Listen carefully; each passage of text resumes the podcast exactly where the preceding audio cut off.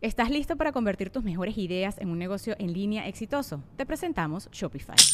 Tal vez no lo sabías, pero nuestro podcast More Than Mamis es un negocio y lo empezamos por supuesto para desahogarnos y hablar sobre la maternidad, no para convertirnos en expertas de ventas y del e-commerce. Así que sí, necesitábamos ayuda para vender nuestro merch y poner en marcha nuestra tienda. ¿Y cómo suena con Shopify? Llegó otra venta. Shopify es la plataforma de comercio que está revolucionando millones de negocios en todo el mundo. Ya seas un emprendedor desde tu casa o desde donde sea, Shopify es la única herramienta que necesitas para iniciar, administrar y hacer crecer tu negocio sin dificultades. Con Shopify puedo gestionar pedidos, envíos y pagos desde cualquier lugar, brindándote toda la información y estadísticas de tus ventas al detalle. Regístrate para un periodo de prueba con tan solo un dólar al mes en shopify.com barra sonoro, todo en minúsculas Ve a shopify.com barra sonoro para llevar tu negocio al siguiente nivel. Shopify.com barra sonoro. El cráneo lo El conserva. cráneo lo conserva. de Porque sentía que algo tenía que conservar a él porque era muy guapo. Sí. Él- él- para él era muy guapo y, Y lo quería recordar. Exactamente, quiero tenerlo. Quiero tenerlo. Dimitri metió a la mujer al baño y mientras aún estaba viva, le arrancó las orejas con los dientes y se las comió. Le arrancó los labios con los dientes y se los comió. Para él, el quitarle la vida a otra persona de la manera en la que lo hacía era lo más gratificante que había hecho en toda su vida. Lo más excitante. Que prefería eso a cualquier otra cosa. Incluyendo a tener relaciones con la mujer más hermosa del mundo.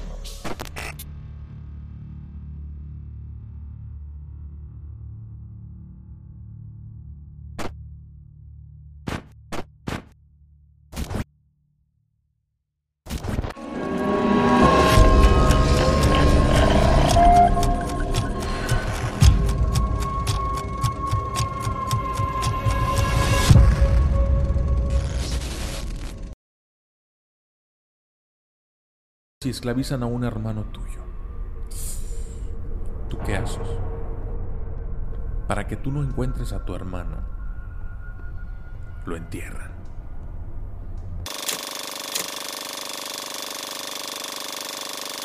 Muy buenas noches a todos, bienvenidos a un nuevo capítulo de Podcast Paranormal. Porque ustedes lo pidieron, porque llenaron de likes esa, es este, ese capítulo. Se pasó por muchos ceros, ¿eh? Hoy está con nosotros nuevamente mi amigo el documentalista. ¿Cómo estás? Borracho ya de todo lo que me diste de tomar. de- No, no se crean. No, este, estamos tomando Pepsi. Ah, ¿po- ¿podemos decir marcas? Sí, ¿no? Sí, yo Sí. Yo, yo sí las digo en mi canal. O sea, Sí, pues eh, bueno, estamos bebiendo soda. soda. Este, eh, estoy bien, fíjate, eh, pues estamos platicando ahorita antes de, de todo esto y la verdad es de que me siento muy, como muy afortunado, ¿sabes? De cuando recuerdo eh, aquel día que me invitaste, yo me acuerdo que yo estaba en- afuera de, un- de una pozolería y luego me llegó un mensaje tuyo y hola, ¿qué tal? Este, soy Fepo y que yo tengo este un podcast y que no sé qué y que yo dije, bueno, pues vamos a ver qué onda con este con este tipejo. Entonces, pues ya me, me metí y dije, órale, trae, trae, trae, o sea, está bien, me, me late lo que está haciendo, ¿no? Entonces ya, ya te dije, no, sí, no, no hay problema, este. Y, y, este vamos a ponernos de acuerdo y todo. Entonces ya me, ya me acuerdo yo el primer día que fui, bueno, no era en este mismo lugar, Ajá, era era cuando éramos vecinos. Eh, fíjate, y éramos vecinos. Sí, yo te Eh. pregunté, eh, ¿cuándo vas a estar en la Ciudad de México? Ajá, y yo, no, pues no, no sé, No sé. pero... y de repente, pues, o sea, como yo vi el número de donde me mandaste el mensaje, yo dije, pero yo estoy viviendo en, en- en Mérida. Ajá. Entonces, Y ya quedamos igual. Ajá. Entonces, fíjate que me siento como que muy afortunado porque gracias a, a- al a Podcast Paranormal, eh, ha ido, ha ido gente a mi canal también que Qué no me chido. conocía. Eh, entonces, digamos que estoy como, eh, me siento afortunado, me siento agradecido, me siento, o sea, como que varias cosas positivas. Y estar aquí por tercera vez y, y además porque pues la gente pues le da like porque pues ponemos ahí de que pues, si les gustó denle like y si llegamos a tantos likes pues entonces hacemos y que se pase por muchos likes, pues eh, es algo gratificante, la verdad, también. Que tengo que agradecerles a todos ustedes, no, no solo a Fepo, sino también a ustedes, porque ustedes son los que hacen eh, grande esos dos canales. O sea, no es nada más cosa de que nosotros, porque sí, ya, no. o sea, estamos feos, no estamos muy guapos, entonces tenemos que, ocupamos de su ayuda. Ocupamos esa ayuda. Entonces, eh, ya va por ahí, ¿no? Entonces me, me siento, la verdad, muy agradecido, Fepo, contigo, No, hombre, gracias. con tu audiencia. Y pues estoy, estoy ansioso ya de contarles un poquito Eso. esto del de, de donde nos quedamos con, con la nigromancia y este tipo de hechizos que se hacen eh, los trabajos de la zombificación en países como Haití. que está súper fuerte todo lo que ocurre en Haití en respecto de la magia. Fíjate que antes de que de uy, de entrarle de lleno, te quiero comentar algo. Yo siento, siempre lo digo, las cosas pasan por algo. O sea, no hay casualidades en la vida. Todo hay como un orden, un guion, como un guionista muy muy interesante, muy grande en el universo, que está como muy al pendiente de las cosas que uno desea. Entonces va dejando como que te va dejando como que cositas en el camino que evidentemente te indican que es el momento de, o sea, es como la intuición. Cuando hicimos ese capítulo y comentaste, si llega a, no me acuerdo la cantidad, a tantos likes, eh, vamos a hablar específicamente de esto, ¿no? Entonces mucha gente, porque inmediatamente llegó, y empezaron a decir, ¿cuándo, cuándo, cuándo? Pero ya- espérense, Ay, espérense, que claro. se reproduzca el video primero. ya habían varias cosas en el camino y yo les he dicho a la gente, y lo digo con toda sinceridad, a mí me gusta mucho el tema ovni, o sea, todo lo que tiene que ver con ufología, el fenómeno no humano me encanta, pero otras cosas no, o sea, sí me encantan, pero no las conozco a fondo, a detalle. De hecho, cuando yo estaba como investigando acerca de, de nigromancia, el primer video que vi fue el tuyo. Fue el primer video que vi, o sea, de varios, ¿no? Entonces, porque uno tiene que aprendes, pero te das cuenta conforme aprendes que es grandísimo el tema de la magia. Es grandísimo. Claro, claro. Y de ese día al día de hoy han pasado como algunas cosas que me parecen como bien importantes porque por lo menos me siento más eh, apto para hablar de estos temas ahora. Creo que, este, tuvimos un capítulo, de hecho, cuando la gente esté viendo esto, ya lo vieron, que fue con el brujo mayor de Catemaco.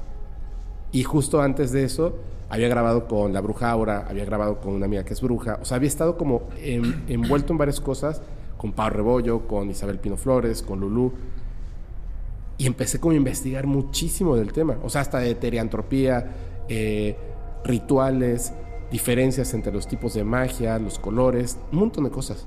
Y es como grandísimo. Entonces me daba cuenta que es algo que, se, que es como de repente lo comentamos en alguna ocasión.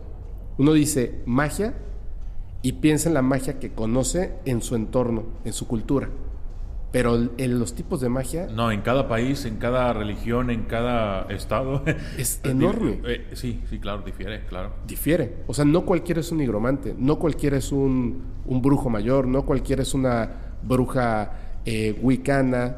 Hay muchísimas cosas, o sea, de verdad es muchísimo y ahora me doy cuenta cuando de repente veo en algún canal o en, o en cualquier persona, ¿no?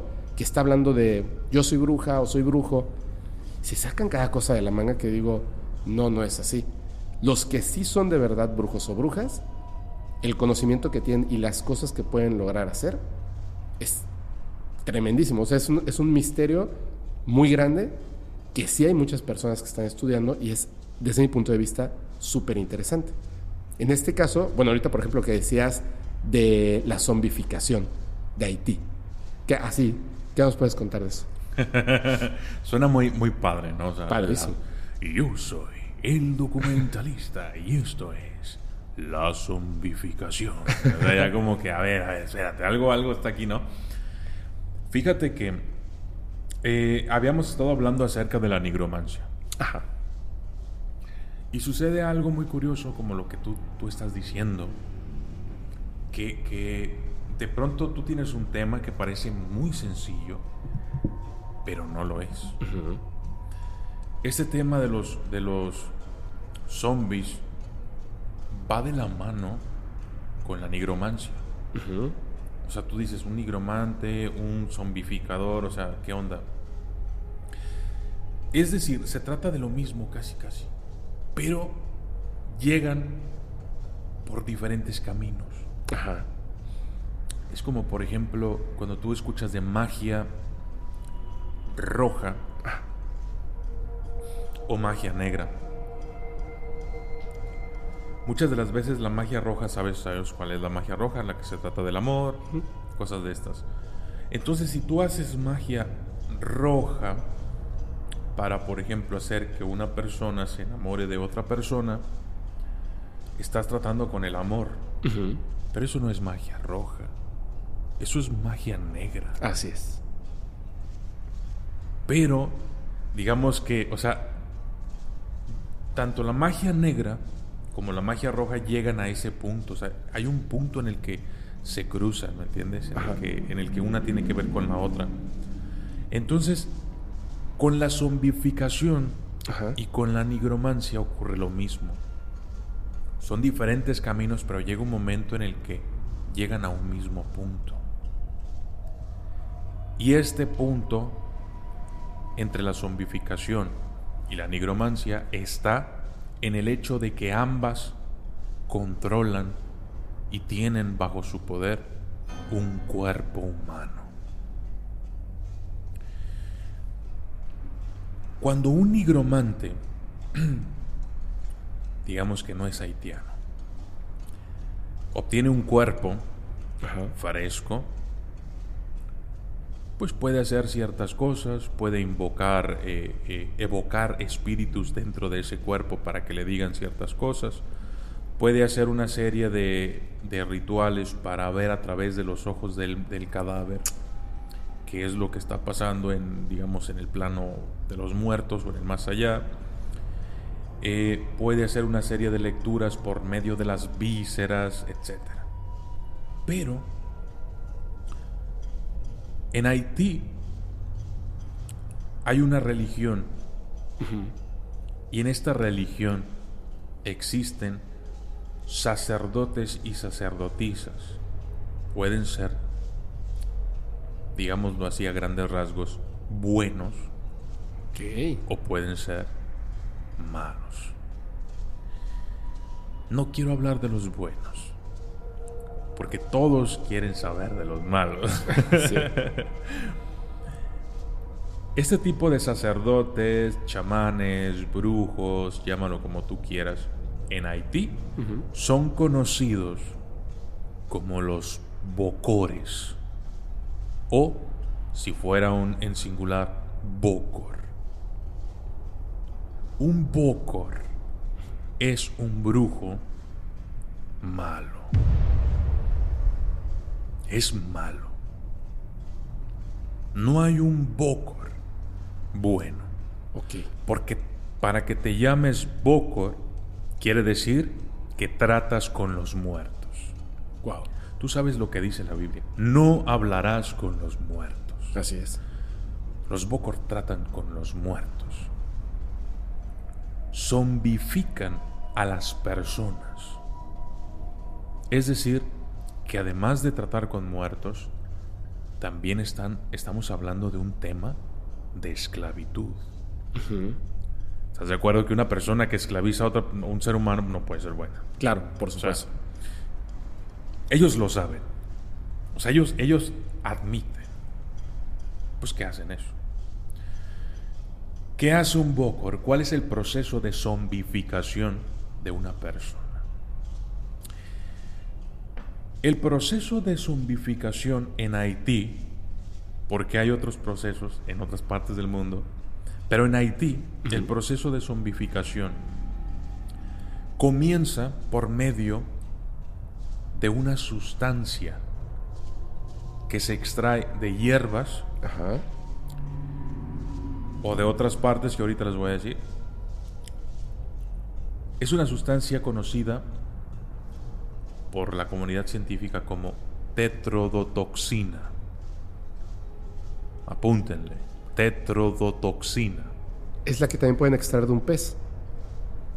el pez globo. Normalmente de ahí la extraen los bocores en Haití. Entonces esta sustancia en grandes cantidades es capaz de matar a un ser humano.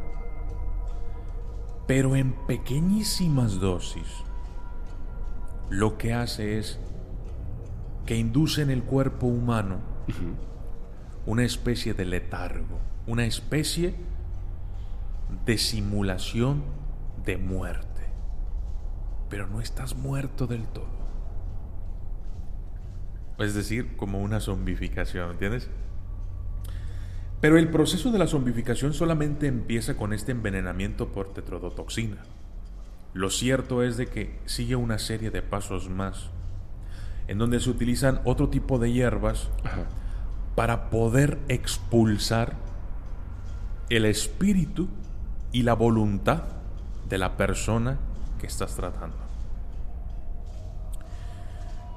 Cuando esto termina con estas hierbas, el paso que sigue es, un poquito macabro. A ver. Es que tú tomas a la persona, tú eres un bocor, tomas a la persona, le empiezas a hacer el, el proceso de zombificación. Y cuando está todo así como atontado, porque es una especie de letargo, te digo casi como si estuvieras muerto lo que hacen es tomar a la persona, cavar una tumba y entierran a la persona. La entierran.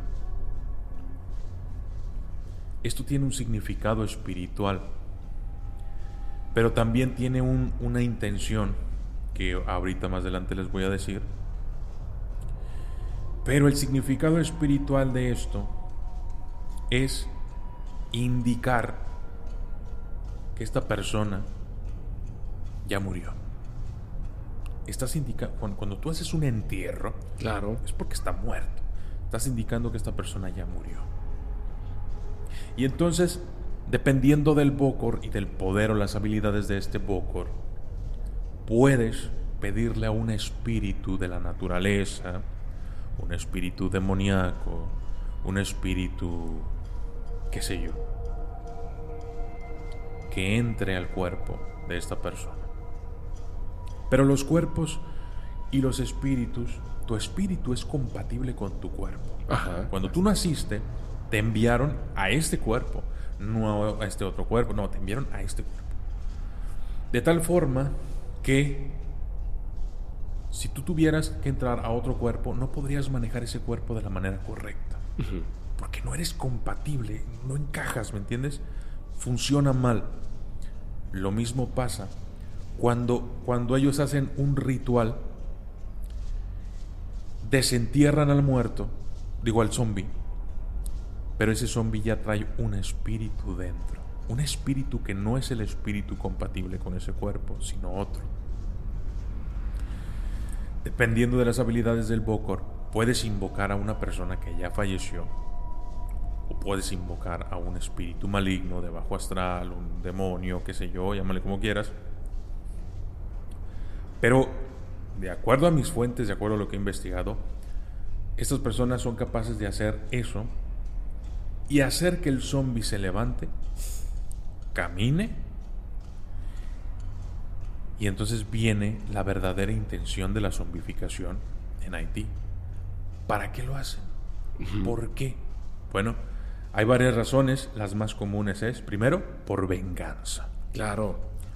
Un brujo, de pronto, no le pareció, bueno, un bocor, algo no le pareció, eres su enemigo y te convierte en zombie. La segunda, porque hacen que los zombies trabajen para ellos sin una compensación económica. Mm. No gastan. Esto tiene su historia porque los franceses, tú sabes que Haití antes era una colonia francesa. Sí. Entonces, ¿por qué los franceses estaban interesados en poblar Haití? ¿Qué había en Haití? Bueno, en Haití ah, tenían campos de cultivo, cultivaban. Entonces llegó un momento en el que necesitaban trabajo, de mano para trabajar pero, pero ya no había o, simplemente eh, estas personas, to- estos trabajadores morían porque eran esclavos. Sí, los ten... Morían de cansancio, morían de... Entonces llegó un momento en el que se comenzó a practicar la zombificación. Estos cadáveres los hacían que siguieran trabajando, pero como zombies. Hasta que... pues, El cuerpo ya el se cuerpo- descomponía totalmente, ¿no? Exacto.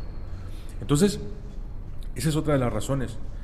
Una tercera razón, que no es ni por venganza, ni por eh, esclavitud Ajá. De zombies, es simple y sencillamente por encargo. Hay gente que viaja hasta Haití o hasta República Dominicana por un trabajo. Necesito que le pase esto a estado. Y muchos lo, que hacen es, a mí me cae mal el vecino, a mí me cae mal este, y, y- y van y pagan a un bocor para que zombifique a esa persona, o al hijo, o a la hija, o al hermano, o, o, o sea, también es venganza, pero, pero de, de- de un tercero, ¿me entiendes? Claro. Entonces, este tipo de, prácticas se llevan a cabo eh, en Haití y son muy conocidas, son bien conocidas. La gente teme en Haití tener como enemigo a un Bokor. Porque esto es muy real. Ponle tú que no se hagan zombies, que sigan siendo ellos mismos, pero estén drogados. Que el, entierro y el desentierro del, del cuerpo no, no produzca nada. Y que pues los trabajos forzados los hagan porque pues están atontados. Pero ¿sabes qué es lo más macabro de todo? ¿Qué? Que un ser humano no tenga el corazón o tenga la mente tan retorcida como para esclavizar a otro ser humano. Eso es lo más macabro.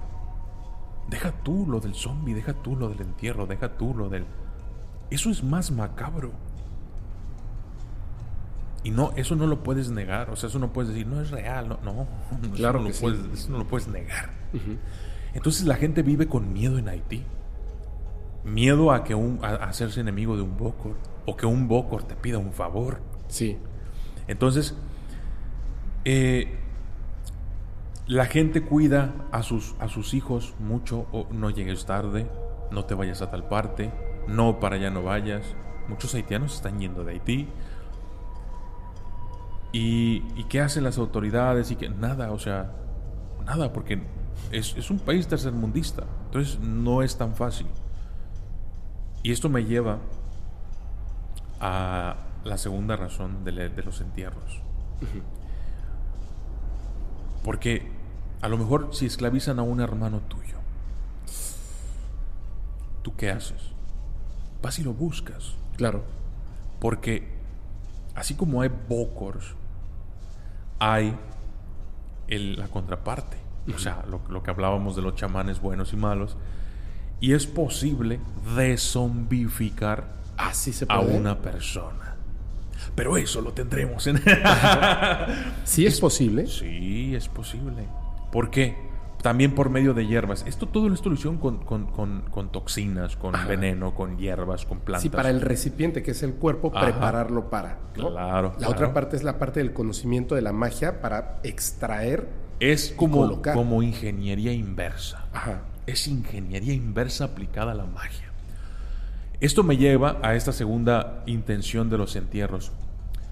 Tú, de pronto, tú- a tu hermano lo zombificaron, entonces tú empiezas a buscarlo. No ha llegado, no ha llegado a la casa, ¿dónde está? Este, a ver. Entonces vas y, y de repente puede que pues des con él, ¿no? Y este. Zombie. Zombie. Que, ha- o sea, hay videos. Tú te metes a YouTube. te Sí, metes yo los he visto. Zombie haitiano. Y están todos.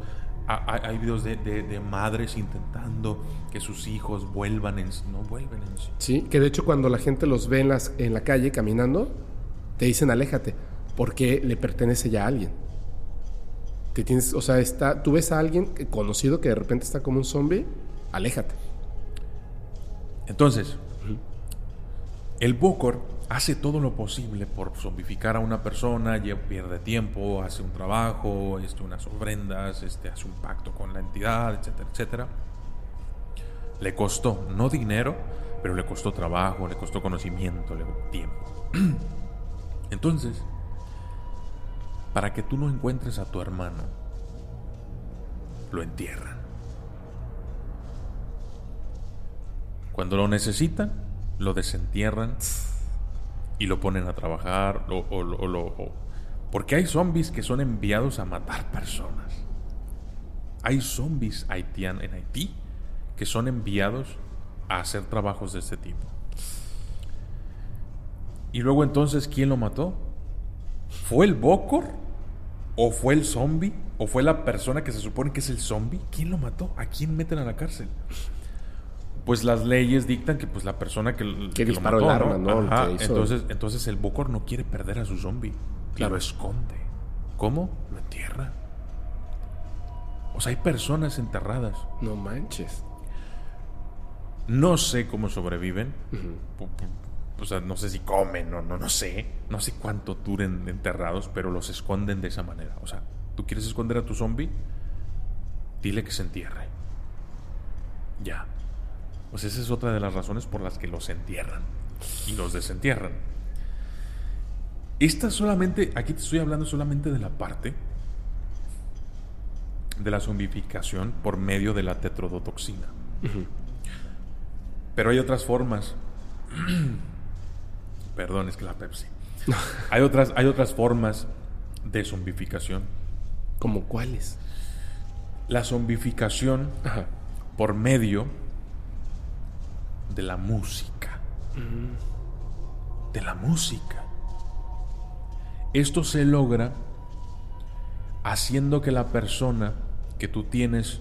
Ah, Esto, esto siempre funciona por secuestro, ¿eh? Esto Sí. siempre es una persona que toman, que raptan, que extraen y que lo hacen a fuerzas. Sí, después lo- le trabajan sobre él, ¿no? No hay una, so- no, no creo que, bueno, a lo mejor sí, pero es difícil que haya una persona que llegue y diga, yo quiero ser zombie. No, no, o sea, es difícil, ¿no? Entonces, eh, hay otras, otras, otros métodos. El más famoso es el de la tetrodotoxina, pero también existe por medio de la música. ¿Cómo? Por medio de trances.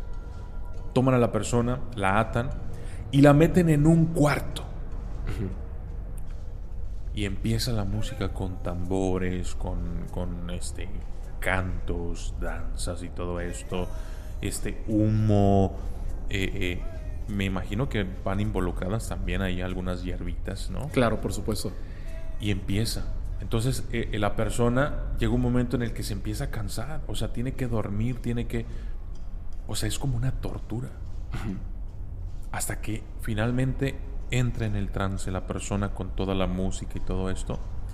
Y en ese trance, en ese punto liminal entre este mundo y el mundo, digamos, de los sueños, el mundo astral, en, ese momento en el que las ondas de nuestro cerebro, las ondas delta, están en esa ensoñación, es cuando nos, nos volvemos más susceptibles a la sugestión, a la persuasión, a este tipo de cosas. Pero también se dice que espiritualmente hablando, pueden entrar o salir ciertas cosas espirituales. Y es ahí cuando se te ancla, por ejemplo, un cadáver astral. Es ahí cuando se le subió el muerto. Es ahí cuando, eh, no, pues trae ahí unas larvas astrales. Es ahí cuando suceden este tipo de cosas. Y entonces, cuando entran en este trance, el cuerpo es poseído por una entidad. ¿Cuál entidad? En Haití hay algunos bocores que tienen deidades que no son, no, no, no estoy hablándote del, del eterno, del creador del cielo y de la tierra, o sea, te estoy hablando de deidades que ellos mismos veneran de una manera, digamos, pagana o de una manera, eh, digamos, arcaica. Tú has visto cómo, por ejemplo, los, los, los paleros, los santeros y así, tienen a su, a su ogún, tienen a su... eh, a- tienen una representación ahí, algo, y dicen que es un espíritu. Sí. Bueno, ese espíritu, ellos tienen siempre un lugar, por ejemplo, tienen un cuarto y ese cuarto nadie puede entrar. Si quieres entrar a ese cuarto, tú tienes que tocar. Y tienes que pedirle permiso. ¿Podemos entrar? Sí, no. Abres la puerta y cuando se abre la puerta, adentro hay una cosa horrible. Es una cosa que ellos mismos van haciendo, pero este espíritu, este amor, les dice cómo hacerlo. Y tiene cosas grotescas, tiene, es como una obra de arte macabra. Y tú la ves y sientes la vibración de esa cosa mala. Pero ellos tienen un pacto, ellos tienen una comunión. Y entonces este espíritu les dice, dame cigarros, dame alcohol, dame eh, eh, sustancias nocivas, mata, lleva esto. A cambio de, bueno, pues yo te voy a dar fortuna, yo te voy a dar pues, personas para zombificar, yo te voy a dar... Entonces, cuando, cuando secuestran a una persona de esta, de esta forma y con la, la induce- le inducen el trance por medio de la música, de los tambores, el, del humo, de todo esto, este espíritu es el que entra No al cuerpo de la persona. No y esta manches. persona, como no es compatible al 100% con su cuerpo, y se están debatiendo entre estos dos espíritus, este cuerpo, pues hay una especie como de, de zombificación. O sea, la persona no está muerta, pero tampoco es ella. Sí, ya no está sola.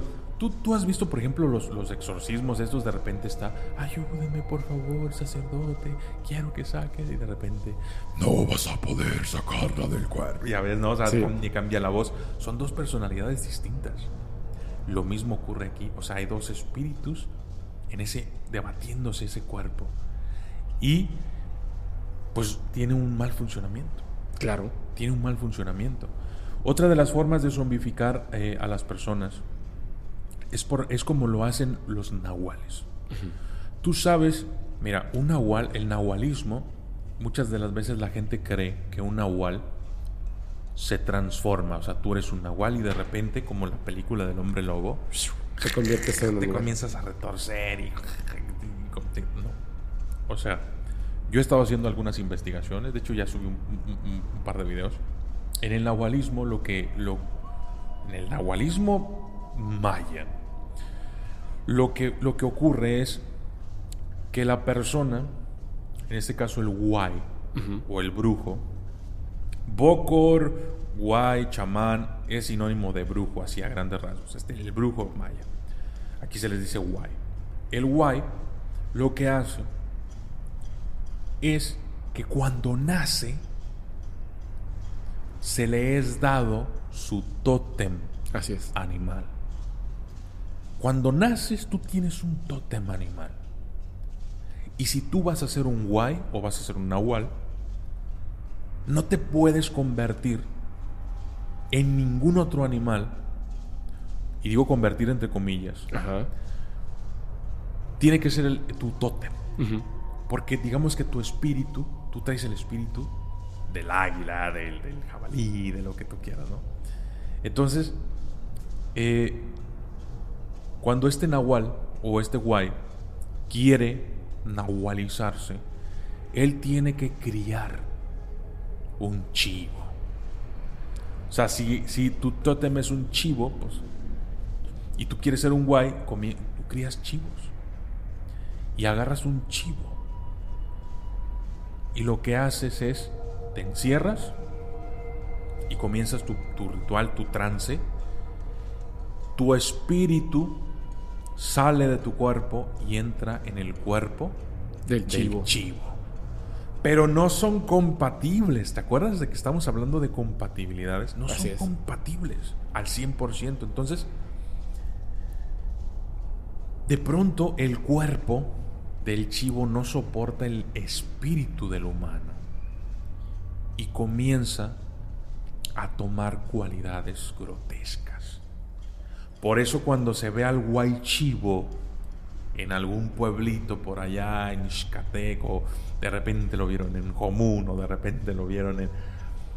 ¿Qué pasa? Que lo ven un chivo grande, feo, retorcido. Es porque el cuerpo no es compatible con el espíritu. Entonces lo mismo ocurre con este tipo de, de, de zombificaciones en el que se hace que una persona entre, que un espíritu entre al cuerpo de una persona. Pero aquí hay algo especial, porque no estamos hablando de un nahualismo maya, estamos hablando de un- una zombificación haitiana. Ajá. Los bocores tienen la capacidad de, por ejemplo, tomar un recipiente, toman un recipiente y lo que hacen es, toman tu espíritu y lo meten en este recipiente y lo tapan. Y tu espíritu está allá adentro. Y luego este recipiente lo agarran y lo entierran. Y tienen tu espíritu enterrado y solo ellos saben dónde está, ¿no? ¿Dónde está? ¿Dónde está? Si me matas o si vienes a hacerme algo, nunca lo vas a recuperar. Y no les, no les van a hacer nada. Y mientras el cuerpo de esta persona, zombificado o, digamos, poseído por otro espíritu, ¿por qué hacen esto? Porque en el mundo astral hay algo llamado cordón de plata. Entonces tu conciencia o tu espíritu está ligado a tu cuerpo mientras estés vivo. El espíritu es el motor que le da vida al cuerpo humano. Cuando el espíritu muere, digo, cuando el espíritu se desconecta del cuerpo, el cuerpo inmediatamente empieza a morir. Entonces los zombies pues, no comen, no hacen nada. Y, y el cuerpo, como dijiste tú, se va descomponiendo. Comienza a descomponerse y llega un momento en el que pues, se echa a perder. Este, este método, no. Porque tu espíritu, o sea, tú no has muerto. Claro. Simplemente los te sacaron del, y, ahí te tienen.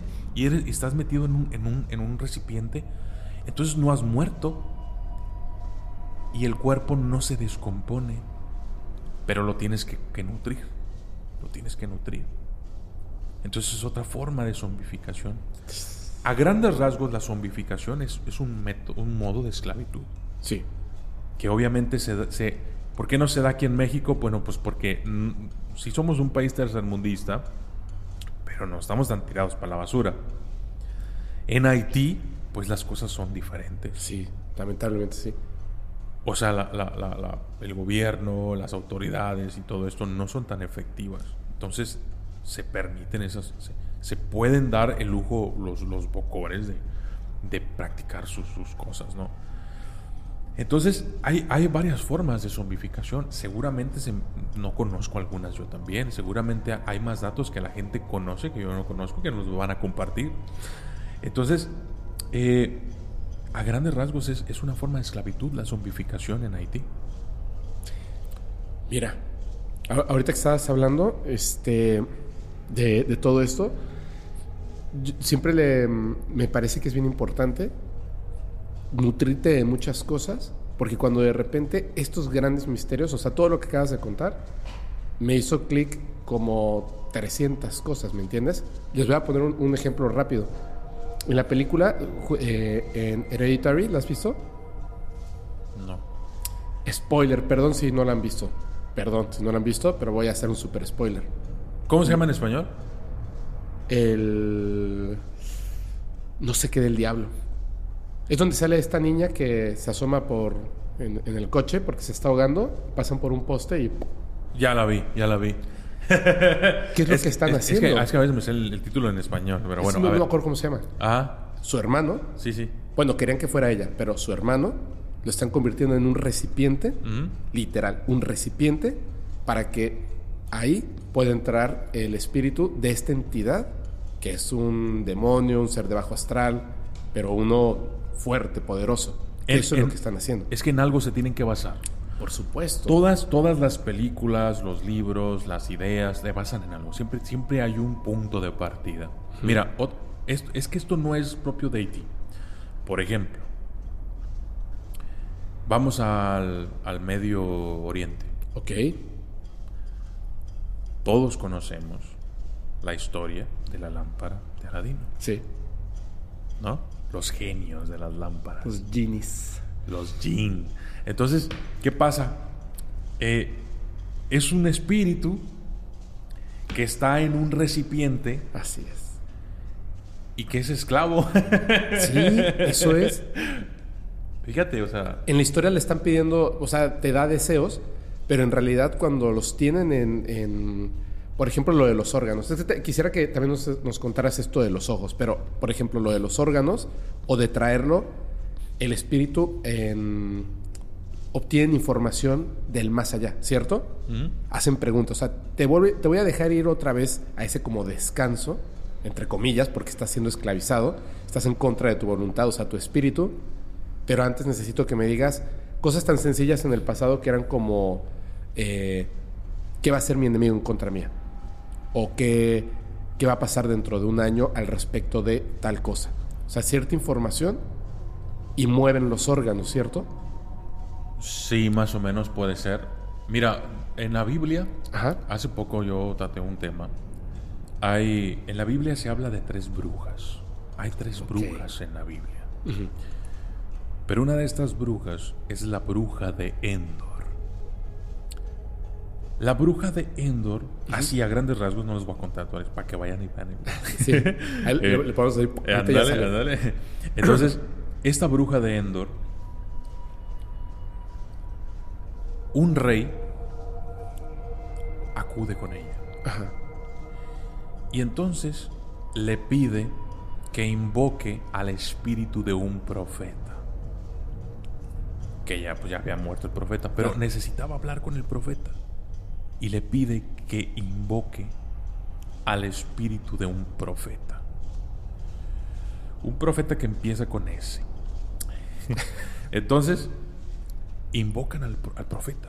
El profeta aparece, pero en, en forma espiritual, el espíritu del profeta. Y le preguntan, ¿es prudente que el día de mañana ataque a mis enemigos? Porque estaban en una pelea, un ejército contra otro. Y el espíritu del profeta enojado.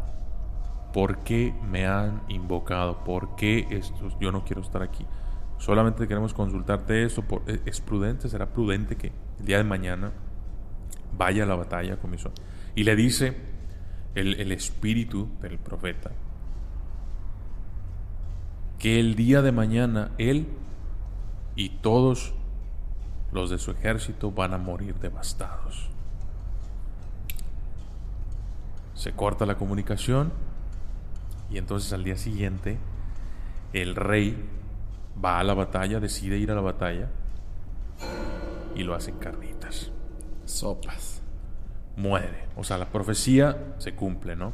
Pero fíjate, incluso la Biblia, porque va a haber gente que es ca- católica, que es cristiana, que es anabaptista, que es penteco, van a decir, eso no viene en la Biblia, eso es... men-". No, no, la Biblia, en la Biblia invocan a los muertos. Sí. Entonces es posible. Es posible hacer estas cosas. ¿Y para qué los invocan?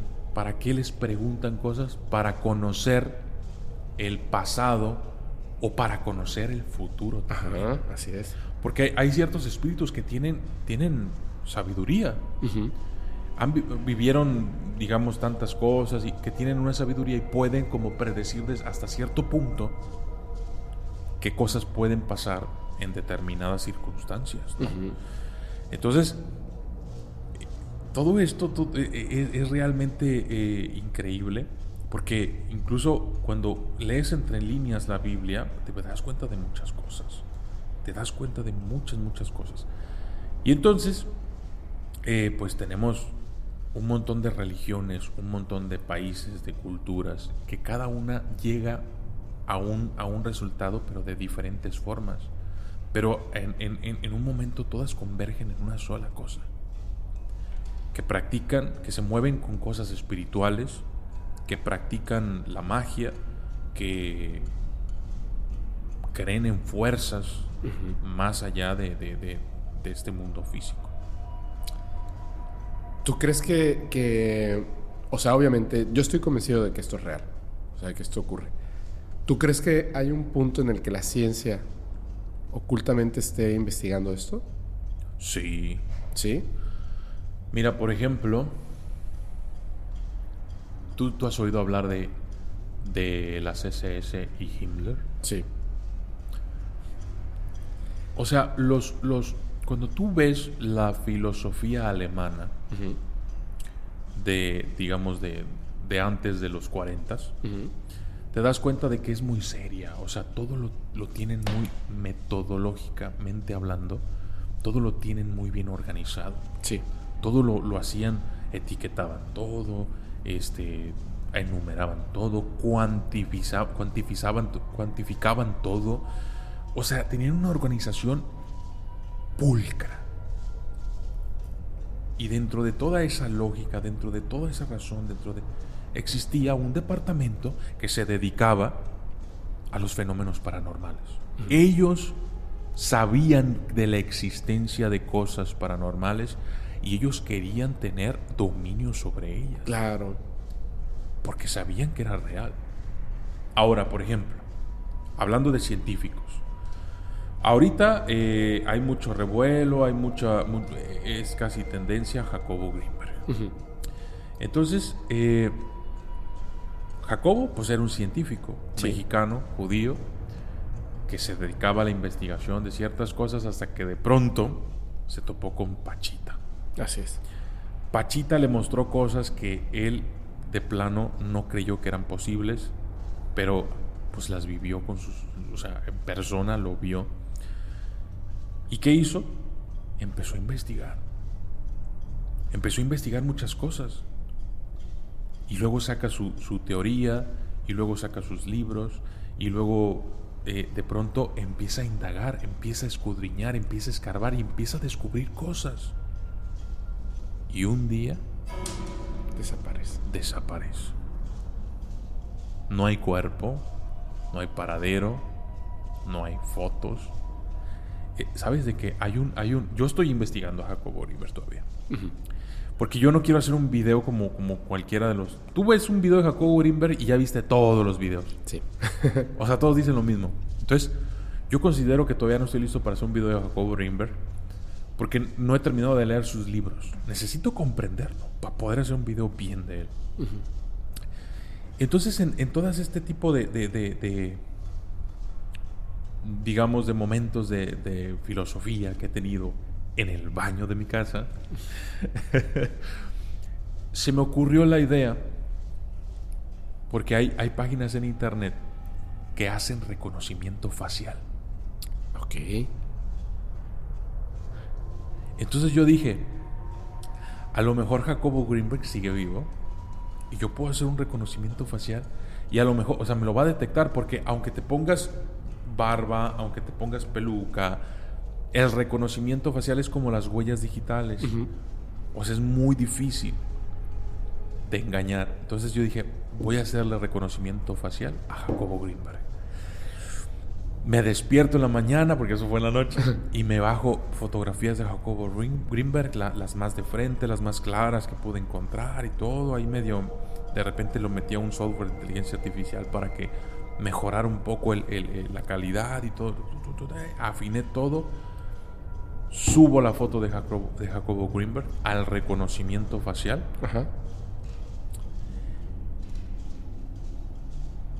No match.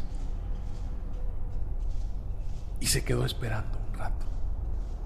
Yo he hecho reconocimiento facial. Mira, Porque de pronto hay cada gente que me llega, y eso lo aprendí a la mala. Mm.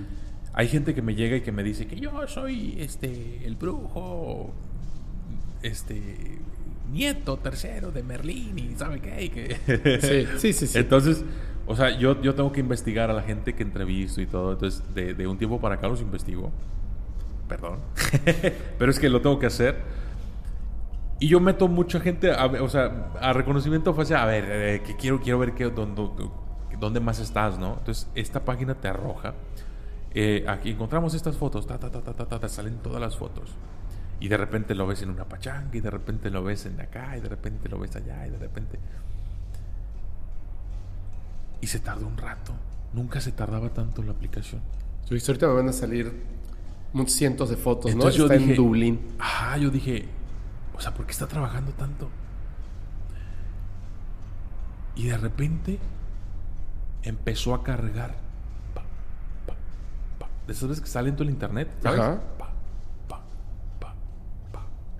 Y yo, ah, no manches. Pero las fotos que comenzó a cargar, ¿qué crees? Tenían censura. Estaban con blur. Tú sabes, le pones en Photoshop Sí, sí, Gaussian blur y para difuminar las fotos tenían censura todas. Pa. Yo dije, no, no han cargado bien. No han cargado bien. Y me esperé. Me acuerdo que hasta me fui por una Coca-Cola al refrigerador. Vuelvo y seguía igual, seguía igual. Y, come- y movía la página y todo. Yo, ya había cargado.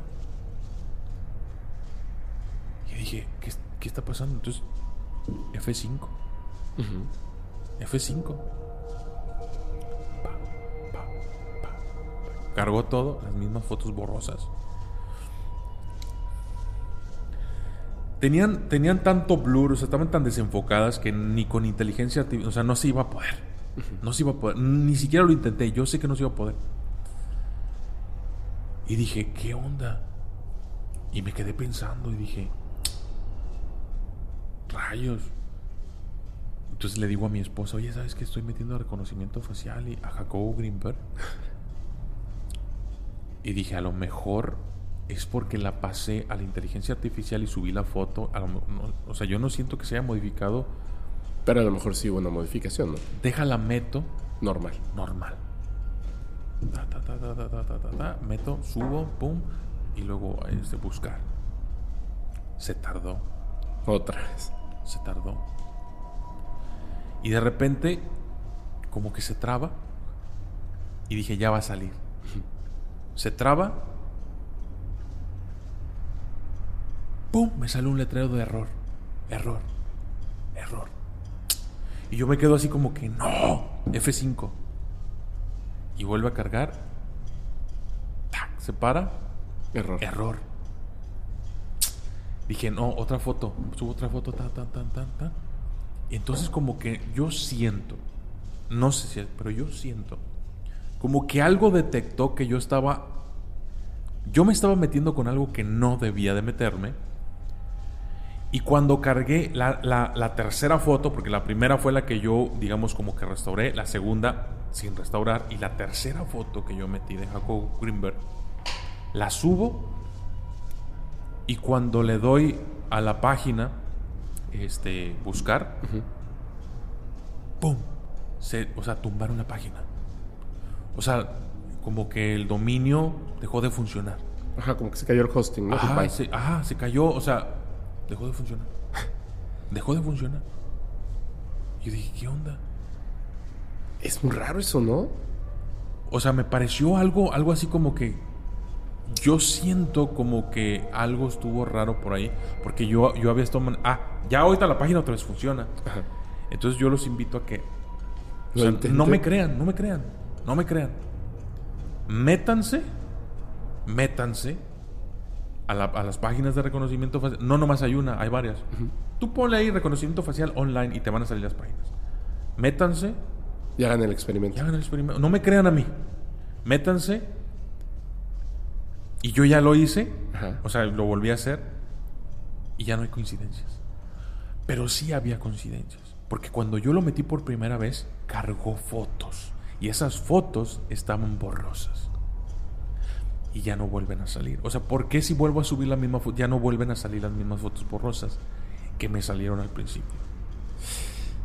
Entonces, Está súper raro. entonces, por ejemplo, cuando tú me dices, ¿tú crees que los científicos, la ciencia investigue todo este tipo de cosas? Sí, hay científicos que están súper interesados.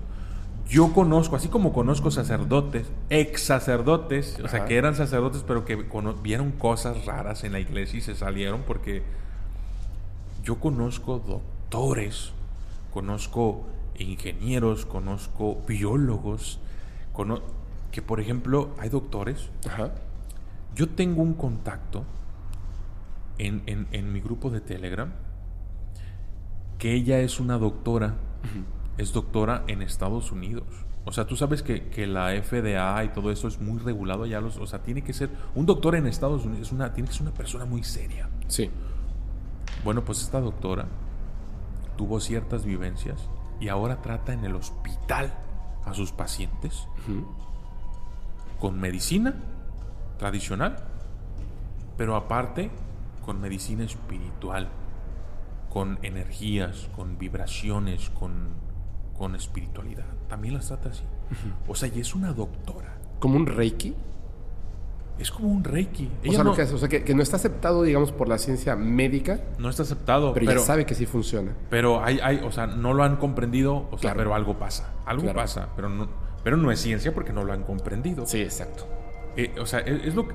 Si tú te vas a, a- a la Edad Media y les dices, no, es que aquí, este, abajo de toda esta pantallita, este, hay una memoria que, que en donde se guarda todo, no te, te van a tirar a loco. Sí. Para ellos esto es magia. Tú les muestras esto y como ellos no lo pueden concebir, te, o sea, te queman en la hoguera, Sí. porque eres brujo, ¿me entiendes? Te- te- o sea, sería peligroso llevarte un celular a la... Entonces, la- es como dicen, la magia simplemente es ciencia que aún no podemos comprender. Y Jacobo Greenberg se acercó mucho a eso por, por- porque él habla de la latiz. Él habla de un, de, un, de un plano en el que tú puedes tomar energía e intercambiarla en el mundo físico. Sí, sí, sí. Puedes, puedes Modificar la realidad. Puedes cambiar todo. Si sabes hacerlo. Sí, sí, claro. Pero hay una cosa que es muy rara. O sea, te pasa esto, por ejemplo, con, con la inteligencia artificial. Yo te lo, así, te lo prometo, te lo aseguro, te lo juro. Cuando me lo dijeron la primera vez, que había un TikTok hace muchísimo tiempo. Me dijeron, hay, hay un TikTok de que si buscas en Google Jacobo Greenberg, a partir de que empieces a escribir el green, ya no te da resultados. Pero no puede ser, porque Google no funciona de esa manera. O sea, Google indexa. Y entonces si tú empiezas a escribir, aparece. De hecho, hay, en- creo que es Wired, que hace, invita a dos actores, por ejemplo, este Pedro Pascal, ahorita que está muy famoso, y les ponen así un papelito, lo que busca la gente en Google. Entonces, si tú escribes Pedro Paz, a, a- a partir de que pones P-A-S, te salen todas las búsquedas que hace. Claro, sí, sí, sí, porque está indexado, o sea, incluso, incluso te lo predice como po- po- por, popularidad. Exacto. Ajá. O sea, si alguien ya lo buscó, ahí está. Entonces, si tú empiezas a escribir Jacobo Greenberg, no aparece. O sea, básicamente la cuestión es esta. Alguien en Google desindexa la palabra Green, o sea, el, el término Jacobo Greenberg. ¿Por qué? O sea, si solamente se supone que es un científico que desapareció y ya no hay más misterio que ese, ¿por qué entonces está, lo- lo tiran esa parte de la, inde- de la indexación. ¿Por qué entonces la parte de la, de la búsqueda por medio de inteligencia artificial ocurre todo este tipo de fenómenos? ¿Por qué? O sea, si hay algo oculto detrás de todo esto entre personajes de ciencia. O sea, alguien quiere esconder algo. Alguien quiere Claro. esconder a Jacobo Greenberg. Sí. Y los estudios específicamente. Eh, claro. Pero sabes que a lo mejor Jacobo se adelantó. A lo mejor Jacobo Sí. dijo, algo puede pasarme, deja publico libros. Voy a publicar libros.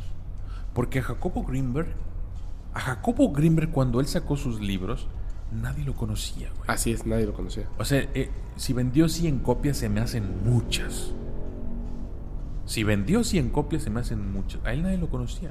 Sus alumnos, al- a, lo mejor parte de la comunidad judía. Pero no es muy grande la comunidad judía aquí en México. Pero él sacó libros como si él fuera un, un- un- un escritor famoso que sacó dos, tres, cuatro, cinco, seis libros. Él sacaba libros, aunque, no, aunque nadie los leyera. ¿Por qué los sacó? Porque, porque Dejó él información para los que quieran tenerla. Exacto, dejó información. Eso es. Ay. Sí, exactamente. Mira, hay una cosa. Es que en serio, por eso me gusta mucho escucharte hablar, bro. No puedo sacar, no, no he sacado, la gente me lo está pidiendo. ¿Qué saca cosa? de Jacobo Greenberg, saca de Jacobo. No puedo sacar de Jaco- Jacobo Greenberg. ¿Cuántos Porque te necesito, faltan? porque necesito comprenderlo todo, güey. No, no, no, no puedo sacarlo todavía. Bien. Ya Bueno. he leído bastante, pero me quedan dos, tres libros todavía. Ok, yo, yo creo que va a ser un capitulazo. Ese. La, la onda es esta. Uy, hace mucho tiempo me regalaron una revista, eh, una revista muy antigua de ovnis. Por supuesto, este, una de Estados Unidos, no recuerdo cuál es. Te la voy a, te voy- le voy a tomar una foto al rato que llegue a mi casa. Te voy a mandar ese. Estaba en esa revista antigua una investigación de una persona que no había dado su nombre, que solamente lo ponían como TC, TC, Ok. hablando de la base de Dulce, el que habla de los pisos hacia abajo, que trabajaba ahí, etcétera. Hay una parte que es bien importante. Cuando sale esta revista, todavía no sabíamos que se llamaba Thomas Castello. Ok. Por eso era el TC, Ok. Thomas Castello. Mucho tiempo después, ya se habla de Thomas Castello. Yo tengo un capítulo al respecto de eh, bases, eh, la base de Dulce. Específicamente la historia de Thomas Castello. Pasan dos cosas que son súper interesantes, que tienen que ver con ciencia y que tienen que ver con lo que acabas de contar de la zombificación y tienen que ver con desaparecer personas. Ya lo, yo sé que la gente ya lo sabe, te lo voy a contar así rapidísimo. Esta persona descubre que creo que era en el piso 11 hacia abajo o 7, uno uno de esos dos pisos, que es un punto donde están haciendo experimentos con personas. Los experimentos los ejecutan humanos y seres extraterrestres a la vez. Él comenta que esos experimentos son macabros y terribles. Hay una lista de los experimentos que hacen, pero hay unos que desde que yo los leí la primera vez, en esa revista están y más adelante, son súper interesantes. De hecho, hay unos que se llaman los, así como los Panama Papers, se llaman The Dulce Papers. En esta información es dos cuerpos humanos, uno puede o no estar vivo, dos cuerpos humanos frescos. Extraer el espíritu de un cuerpo, modificarlo para volver a injertarlo en ese mismo cuerpo modificado o modificar el espíritu y- e insertarlo en otro cuerpo. Otra cosa, un cuerpo sin espíritu, ingresarle a ese cuerpo sin espíritu una conciencia espiritual no humana. Otra de esas cosas que estaban ahí, clonación de los cuerpos. Retiran el espíritu, lo modifican y lo dejan en el clon. Y en tu cuerpo original toman a otra entidad, humana, no humana o construida, lo integran en ese cuerpo. Thomas Castello estaba casado, esposa e hijo. Cuando descubren por qué él toma fotografías, videos y quiere exponer esto, en esta zona de Dulce están des- desapareciendo personas de todas las edades, personas, muchísimas personas. Y él ve que en este lugar, que él decía, bueno, y así se le conocía, como el pasillo de las pesadillas, el pasillo de las pesadillas, tenían a personas encerradas. Su superior le había comentado que esas personas eran personas que sufrían de enfermedades mentales, gente que, que estaba en situaciones de calle etcétera. Por eso gritaban, porque estaban enfermos, pero les iban a ayudar. Dice que se le quedaron grabadas las imágenes de los rostros de estas personas cuando las vio. Y luego descubre en el periódico que no eran personas con enfermedades mentales ni personas en situación de calle. Sus familiares los estaban buscando y sus fotografías estaban en el periódico. Cuando él quiere exponer y sacar esto a la luz, cuando sale del lugar y llega a su casa, lo están esperando. Y desaparece su esposa y su hijo. Él decide no hablar al respecto, entregar las fotografías, entregar los documentos etc. Y luego estaban ahí su esposa y su hijo. Tomás Castelo piensa que se los llevaron, los retiraron de su cuerpo, los tienen ahí abajo, en un cuerpo nuevo, en algo, en la base de dulce. Y la persona que es su esposa y su hijo son infiltrados. No son esas personas, por eso es que habla. Aunque había llegado a un pacto, se da cuenta de que no son las mismas personas. O sea, sí es el cuerpo, pero lo que está dentro no es. Eso, por eso ahorita lo que contabas de la zombificación, me parece súper impresionante, porque es en parte la respuesta a una pregunta que hace mucha gente. ¿Cómo conecta todas estas historias de brujos, brujas, la magia en general? ¿Cómo conecta con los seres extraterrestres? Y tú, tú diste la respuesta con el ejemplo del celular. La magia son cosas que la ciencia todavía no ha logrado entender.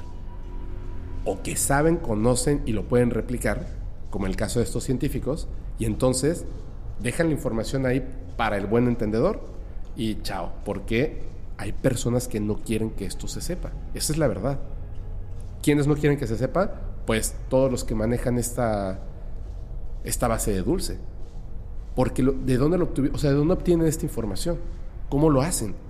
Están haciendo exactamente lo mismo de la zombificación, pero en una, este, en una base subterránea en Estados Unidos. ¿Me entiendes?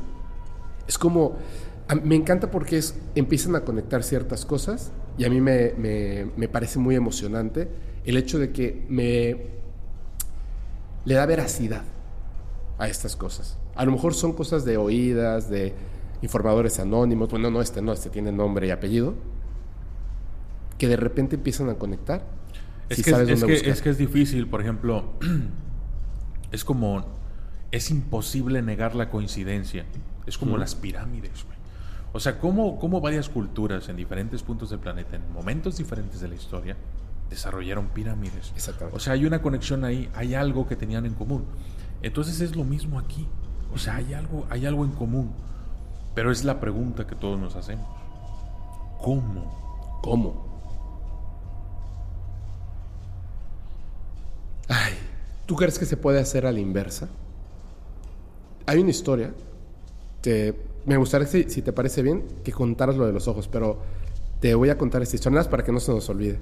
Te quiero contar esta historia porque una persona habló aquí, contó esa historia. Yo ya conocí esa historia porque esa historia la misma persona se la había contado a mi madre.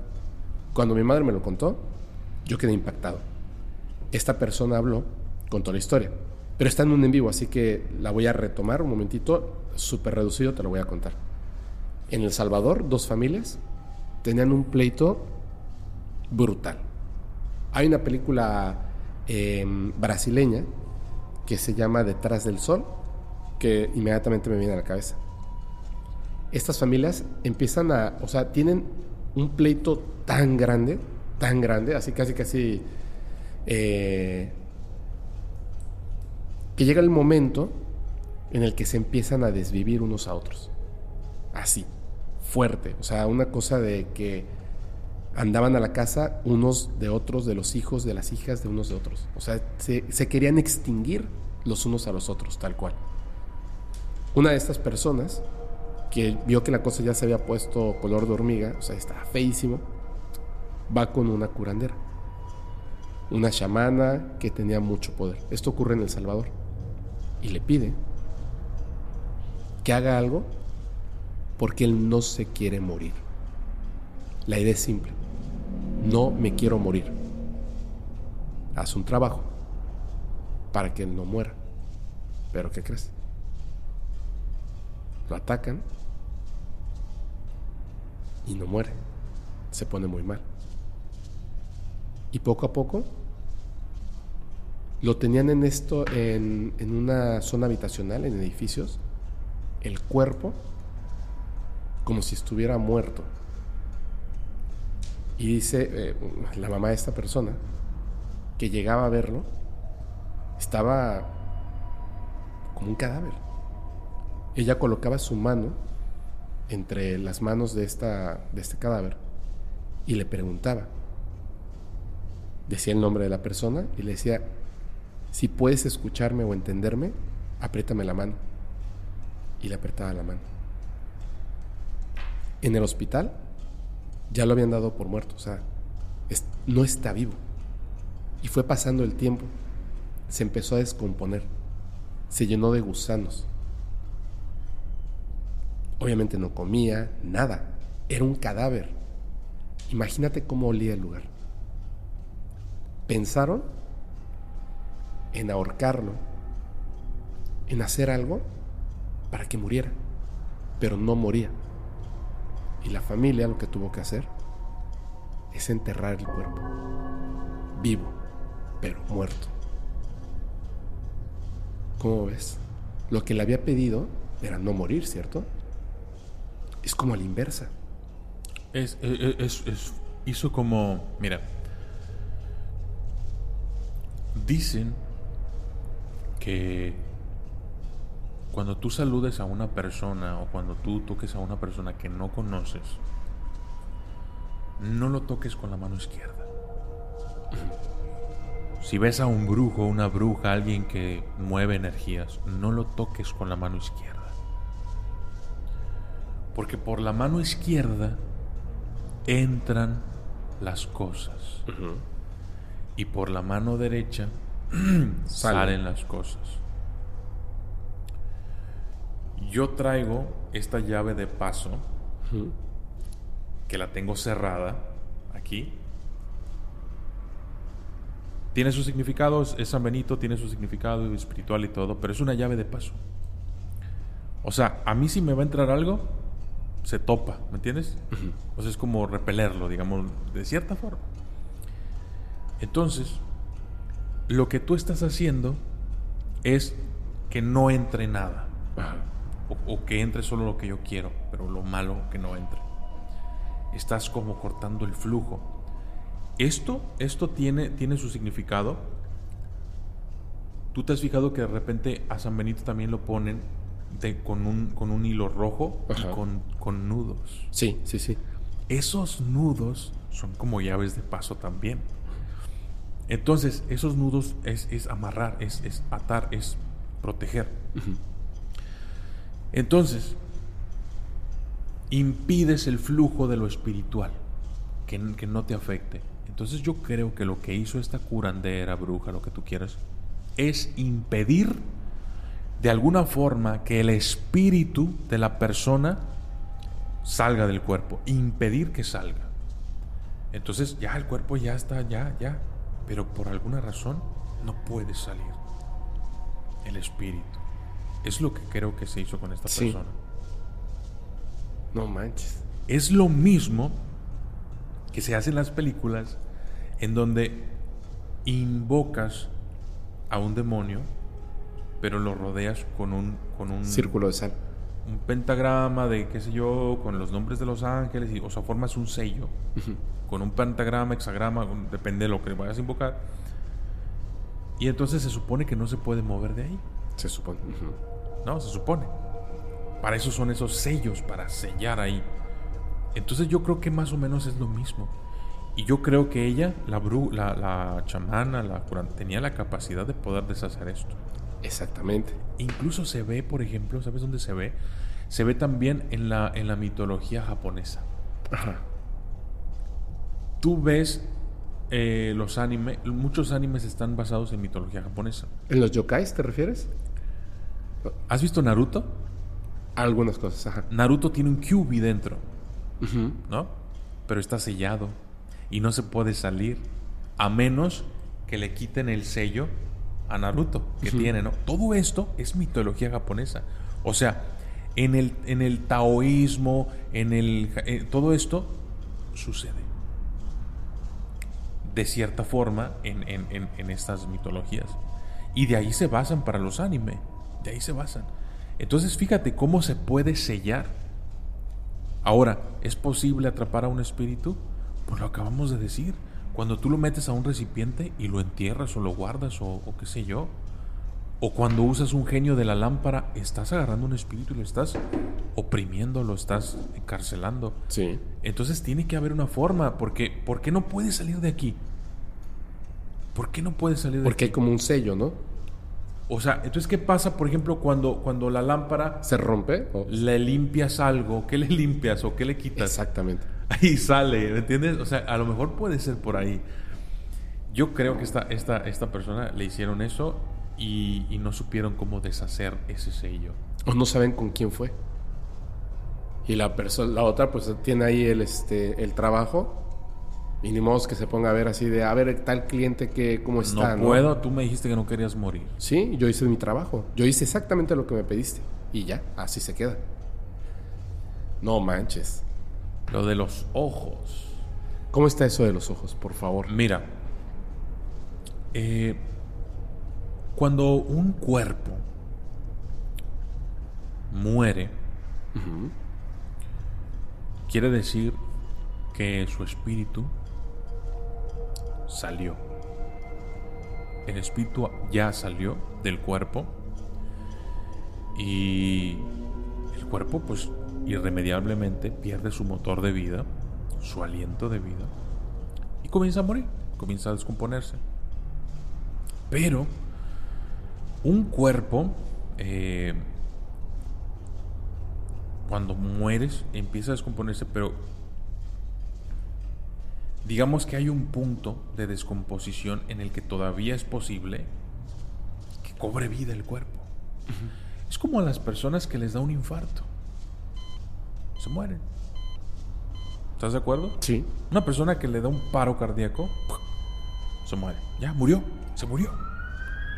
Llegan los paramédicos y todo el rollo, ah, el desfibrilador y todo. y lo vuelven a la vida. Pero estaba muerto. ¿Estás de acuerdo que estaba muerto? Sí, está muerto. No le estaba latiendo el corazón. No tenía presión arterial. No, no tenía signos vitales. No tenía nada. Y estaba muerto. Su cuerpo empezó un, un proceso de putrefacción. Pero digamos que hay un punto en el que todavía el cuerpo, a pesar de que se está descomponiendo, puede volver a la vida. Después de, según yo, 15 minutos, el cerebro, debido a la falta de oxígeno, comienza a perder sus facultades. Y tienes, o sea, ahí ya es contrarreloj el rollo. Si haces que una persona vuelva a la vida después de 15 minutos de haber estado muerta, cuando vuelve, Va a tener secuelas. va a tener secuelas. O si ha pasado media hora, una hora, ya no Sí, vuelve. imagínate. Ahí ya no vuelve. Entonces hay un tiempo, hay un, un- una brecha en el que, por eso los nigromantes compran cadáveres frescos. Esta persona muere o la matan en ese momento hablándose ya de satanismo y cosas de estas. ¿Y qué se hace? Se consulta con ese muerto. Porque ese muerto todavía puede conectarse con ese cuerpo. De cierta forma. No puede volver al 100% a la vida, pero todavía está en ese punto, en ese, en ese momento en el que todavía puede haber una conexión. Ajá. Y es lo que los nigromantes aprovechan. Porque no está ni en este cuerpo y tampoco está en este mundo. Está en el otro, pero tampoco en el otro lado está al 100%. O sea, todavía puede haber una conexión. Los nigromantes fuerzan esa conexión y aprovechan que esta otra parte o este dron está viendo, está filmando de este otro lado y puede mandar señales a este lado y transmitírnoslo a nosotros. Los nigromantes es lo que hacen. Toman el cada, un cadáver, digamos que, que sea bueno para esa tarea, fresco, y pueden hacer una serie de, de pasos, de hechizos, rituales, en el que ellos le preguntan al cadáver, o sea, como que hacen una conexión, un puente, y le preguntan al cadáver, dime qué es lo que ves, dime qué estás haciendo, dime qué... Entonces, esos nigromantes tienen la, la- la capacidad de, de practicar una mancia. Tú sabes que, por ejemplo, la mancia de la, de la Biblia, o sea, la lectura de- del futuro a través de la Biblia se llama bibliomancia. Las cartas, cartomancia, eh, y así, todas las mancias. Entonces, la- ellos pueden hacer la mancia de la lectura de los ojos, pero la lectura de los ojos de los muertos, de un recién muerto. Ellos se conectan de cierta forma Ajá. con este cadáver y esta forma va con lo que te digo de las manos. ¿Ya? ¿Cómo que de las manos? ¿Te acuerdas que te dije que por la mano izquierda entra todo Ah, sí, sí, sí, sí, claro. Así es. y por la mano derecha sale? Y tú no lo sabes, pero allá atrás lo tienes representado. Eso que está allá atrás, de así, eso es, eso es mitología judía. Esto se utiliza para bendecir a los hijos. Los judíos bendicen hacia sus hijos. Y esto lo tomaron en Star Trek para hacer un saludo. Pero esto es judío, esto es judaísmo. Esto es para bendecir a los hijos. Pero tiene su, su, su porqué. Por este lado entra, por este lado sale. ¿Entiendes? Entonces, los nigromantes se conectan al cuerpo también. Por eso los tienen que tocar de la mano, o por eso algunos medium tienen que tocar algo que perteneció a esa persona. Entonces se conectan ellos, tienen sus formas de conectarse. Entonces ya estando conectados, tienen el cadáver... Bueno, espérate, este está más dramático. tienen el cadáver ahí y, ellos abren las, lo- lo- las cuencas oculares Y lo lee. y, y hacen la pregunta. Y ellos tienen como esa habilidad, o sea, pues alguien que lee las manos, pues tú y yo no vemos nada. pero, pero, pero quien la sabe leer, pues lo ve, ¿no? Es lo mismo con ellos. Hacen la pregunta y el cuerpo tiene tal grado de descomposición ya que, que aunque vuelva el espíritu ya no puede hablar, ya no, ya no funciona. Pero hay ciertas partes que sí funcionan todavía. Y pueden verlo en los ojos. Entonces ellos abren sus cuencos así. Y hacen la pregunta. O, o le dicen al cliente. Oye, ¿qué quieres preguntar? ¿Dónde está Jacobo Greenberg? Pregunta del otro lado. Queremos saber si Jacobo Greenberg está muerto o está vivo. Yo he consultado con mediums Ajá. y me han dicho que Jacobo Greenberg no está muerto. Jacobo Greenberg no está del otro lado. Está aquí. Lo sienten aquí. ¿Dónde? No saben. Pero esto se, se puede hacer por medio de los mediums o también se puede hacer por medio de la nigromancia. Ellos pueden leer lo que hay en los ojos.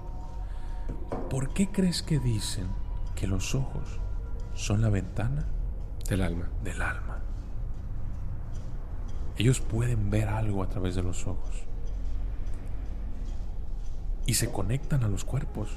Con esto que te estoy, que te estoy diciendo que de la transmisión de energías y de información y todo, se conectan. No manches. Cuando tú conozcas a un brujo, a alguien que no, no permitas que te toquen con mano derecha ellos, porque con mano derecha transmiten, y no los toques tú con la mano izquierda, porque con eso recibes. Y si quieres hacerlo, ponte una llave de paso. Entonces, Es que me acabo de dar cuenta. sí, sí, sí, sí. ¿has notado, o ustedes ahí en casita han notado, que a veces está todo bien y una persona los toca y te cambian la vibra? Sí. te cambian la vibra. ¿Qué pasó? ¿Por qué? O sea, ¿qué, qué onda? De repente ya te empezaste a sentir mal, de repente está raro. Yo hice, híjole, ¿por qué no tuvimos esta conversación antes?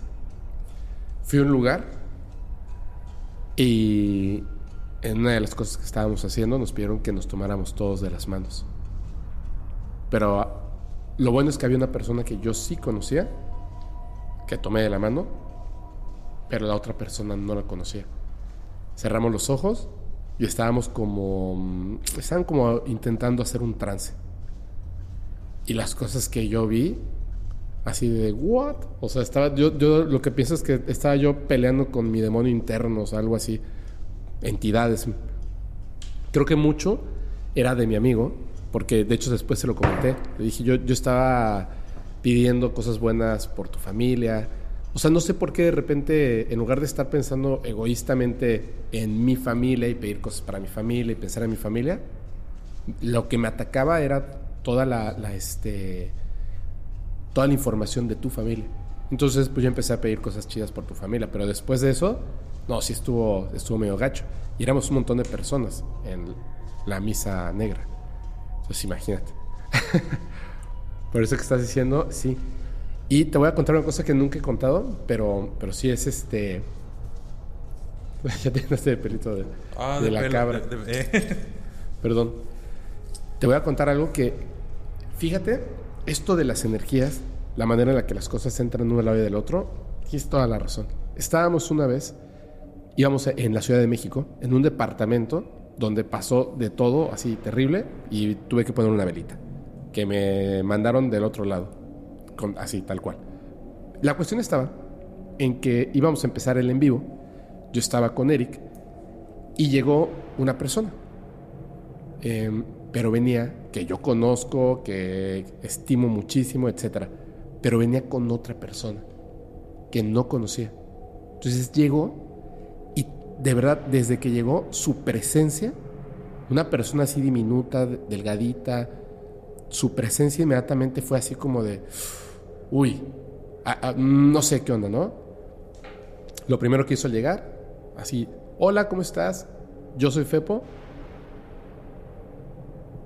¿Puedo dejar la cerveza ahí? O sea, y yo así de, ok. O sea, como que aquí es la parte donde tú dices, yo me llamo así. Se sentó, tenía una vibra terrible, no te volteaba a ver a los ojos. O sea, yo intentaba de verdad, o sea, como que conectar, porque yo sentía esa mala vibra y trataba de conectar para que a lo mejor fluyera algo así bien.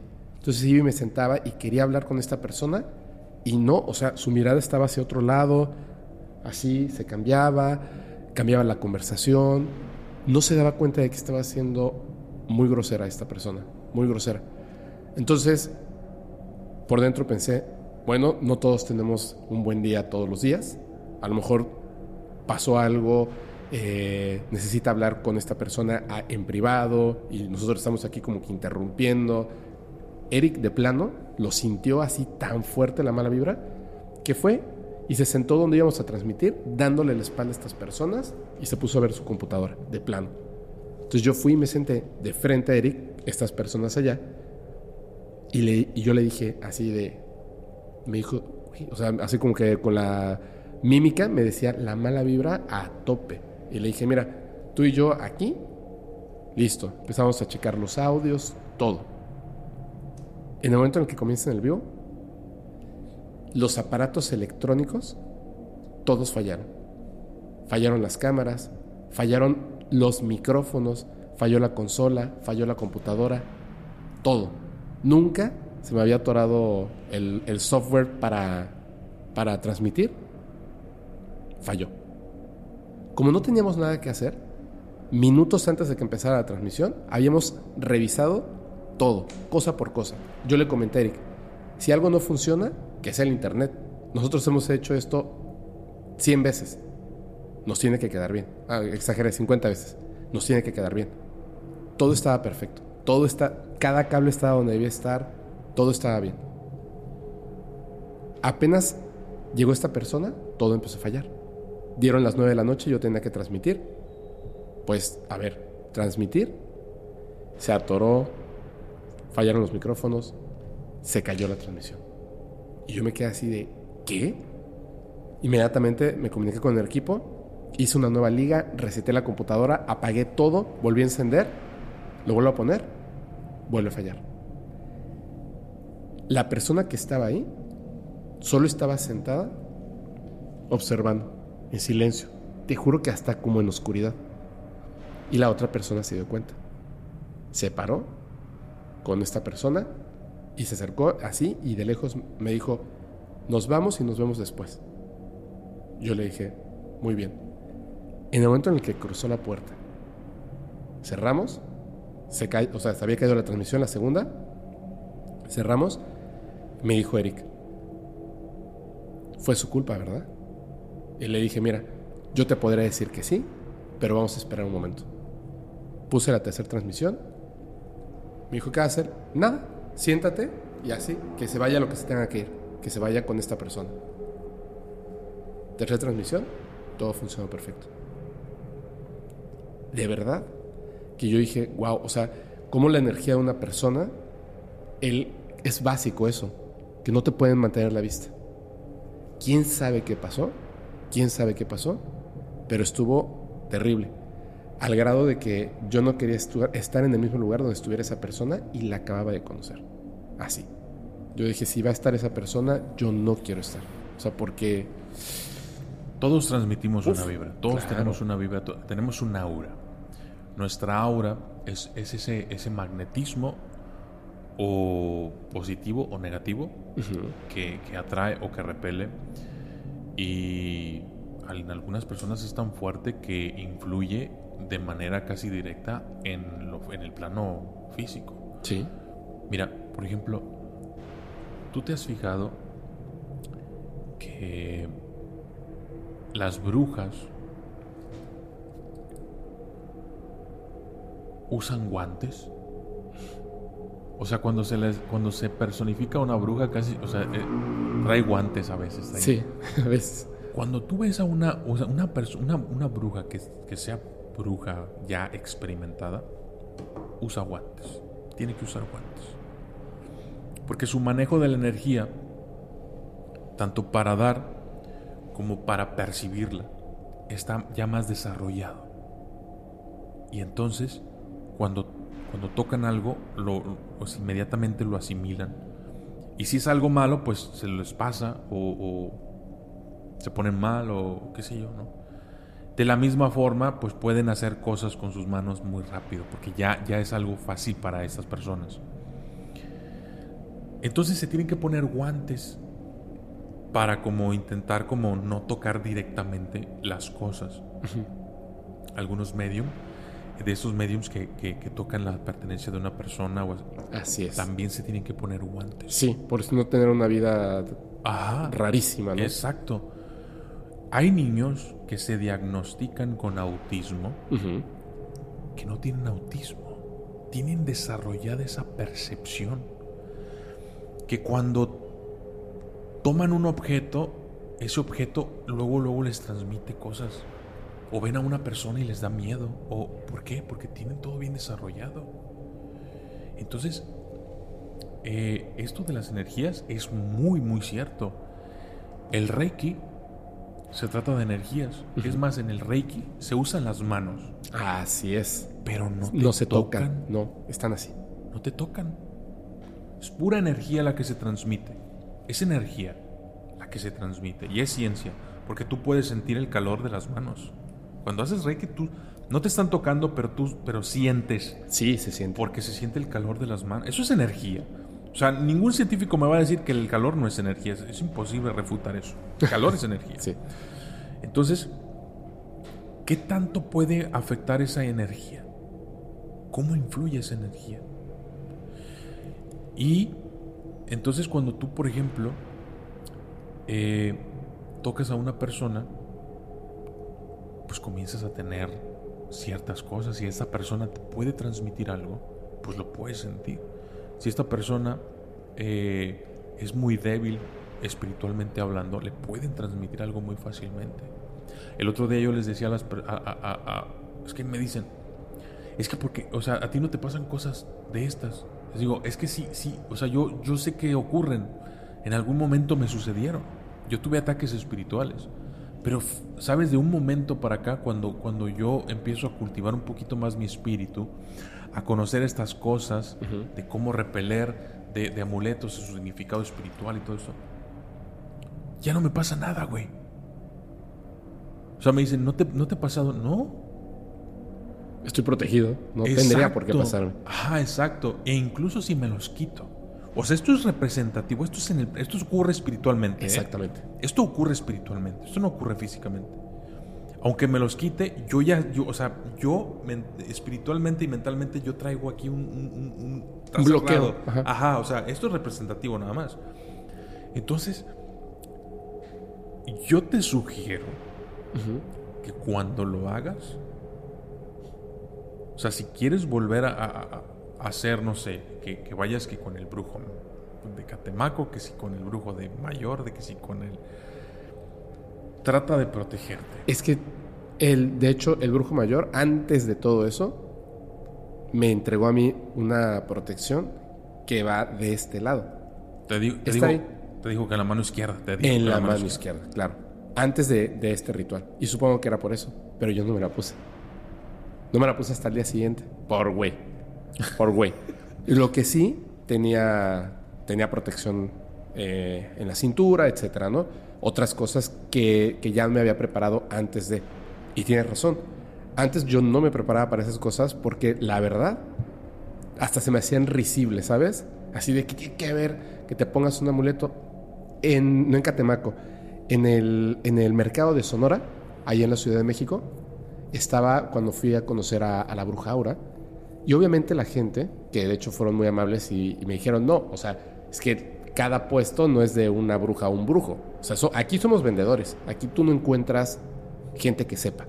Sabemos lo que vendemos, pero los que venden son vendedores. No somos brujos y brujas. Hay por ahí uno que otro. Pero la gran mayoría somos vendedores. Perfecto. Qué, qué, qué honestidad. Estábamos buscando a la bruja y de repente yo me paré para comprar unos tetagramatones que me había pedido Isabel.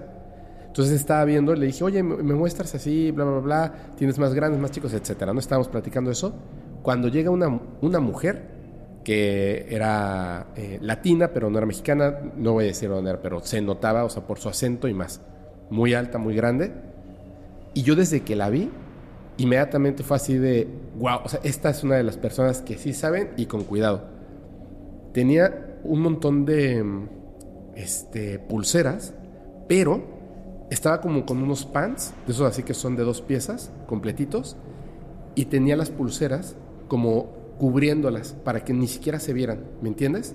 Las manos no tocaba ella, estaba así y le decía, ¿cuánto cuesta esto?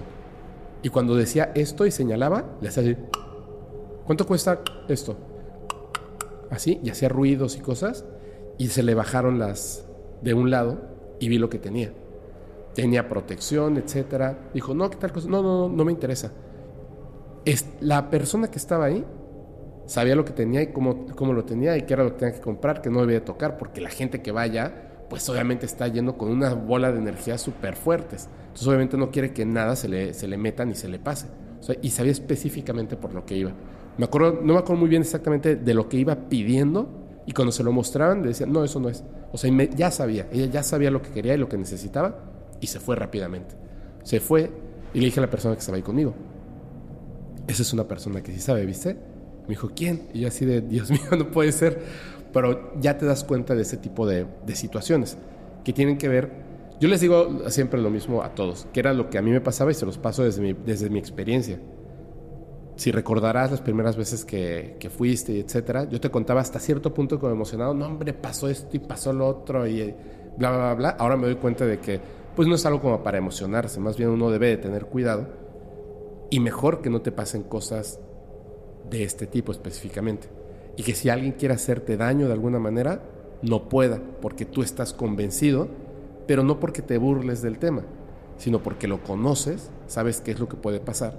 Y entonces a lo mejor haces una protección, hay gente que se los tatúa, o sea, hay muchas cosas. Pero estás de acuerdo en que es bueno conocer Por supuesto, para poder, o sea, si no, ¿cómo?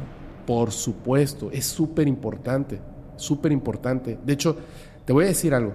Ha- hablando de, de- de invitados, invitadas, a la gente le gusta mucho que tú vengas. Le gusta mucho que ciertas personas repitan y repitan y repitan. Yo sé que en algún momento, eh, cuando vaya otra vez a Colombia, de inmediato la primera persona que, que le voy a decir, Juan Jesús Vallejo. La gente le encanta, o sea, dispara información. Es, es, son personas que conocen, eso es la cuestión, conocen y se vuelve interesante lo que cuentan. Ahora, de repente estoy viendo otros canales, a lo mejor más o menos similar, no podcast, o sea, canales. Y lo que decías, es que todos sacan la información del primer resultado que les da Google. Pero no están investigando, no están conociendo, no están expandiendo, no están otorgando algo nuevo. Y se vuelve aburrido. O personas que van y te dicen, no, me dice una persona, no, es que mi amigo con eh, que también sale a explorar, este, es de monólogo. Y yo, ok.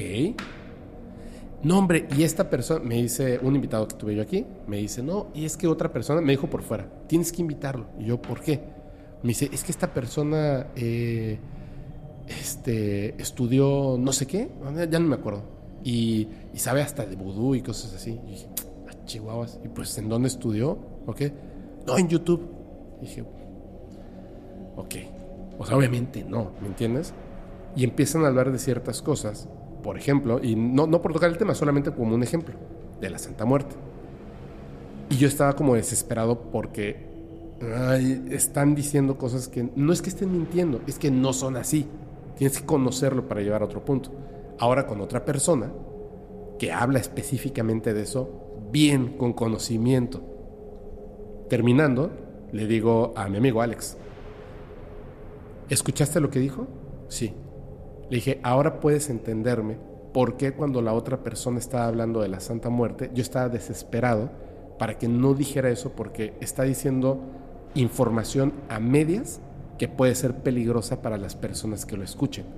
Porque la Santa Muerte, como muchas de otras entidades, no pones una imagen y le pones 100 dólares o una manzana y te cumple deseos. ¿Cierto? No funciona así.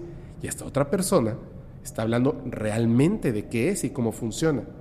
¿Entiendes por qué puede ser peligroso? Porque yo lo pongo así. No, e, e, incluso, incluso puede ser malo para tu canal. Ah, por supuesto, por supuesto puede ser muy malo. O sea, la, mala información, el desconocimiento, sí puede ser muy malo. Ahora, ojo con esto, también. El hecho de que en este momento sepamos algo, porque lo hemos estudiado, porque nos gusta investigar, porque nos gusta leer sobre esos temas, etcétera. Mira, aquí tengo tu libro. No nos hace poseedores de la verdad absoluta. No, no, no, no. Por ¿Cierto? que no. No, no, no. Nunca, nunca debemos de caer en ese error. Ese es un error. Exacto. Siempre, es más, entre, entre, más equivoco, entre más veces me equivoco, le digo a mis niños, es mejor porque aprendes más. Así es. Y hay que tener la capacidad, porque es una capacidad, la capacidad de saber cometer errores. O sea, llega un momento en el que tú, lo, si lo entiendes, disfrutas más de tus errores que de tus aciertos. Claro, por supuesto. Porque con, cuando cometes errores, aprendes. Así es. Y cuando cometes aciertos, simplemente pones en evidencia todo lo que has aprendido con tus errores. Sí, sí, sí. No. Ahorita que te estaba contando, por ejemplo, todo el rollo en merquetengue para los en vivos, pues es que si ves los primeros 10, no manches en ninguno funcionaba el audio. O sea, siempre se caía el audio, las todo pasaba, todo pasaba. Y en todos esos errores que me ponían súper nervioso, pues aprendes, ¿me entiendes? Claro. Aprendes. Sí, así es. El camino de, de, cualquier cosa que sea conocimiento, éxito, brillo, luz, como lo quieran ver, tienes que partir de un punto de no sabes y te vas a tropezar y te vas a golpear y te va a pasar de todo, pero tienes que mantenerte y continuar. Sin embargo, vuelvo a eso. O sea, ahora, por ejemplo, que me dices, ¿no? Que investigas a, tus este, invitados, invitadas. ¿Quiénes son? Exactamente, por lo mismo. Yo antes no lo hacía. O sea, yo decía, sí, o sea, me lo recomienda una persona chida, este, se ve que tiene buena audiencia, eh, se desenvuelve bien ante cámara. Ven. No, ahora no. O sea, prefiero, de hecho, mira, conocí a una persona en una llamada. Bueno, dos, tres y están invitados. Ya grabé con dos de estas personas, me falta uno porque está en Venezuela. Pero son personas que saben, que a lo mejor nunca han tenido la inquietud de tener un canal en YouTube, de hacer un, este, un podcast en Spotify. Nunca han tenido esa inquietud. Sus vidas son otras. Pero de que saben, saben. O sea, han vivido unas experiencias tremendas.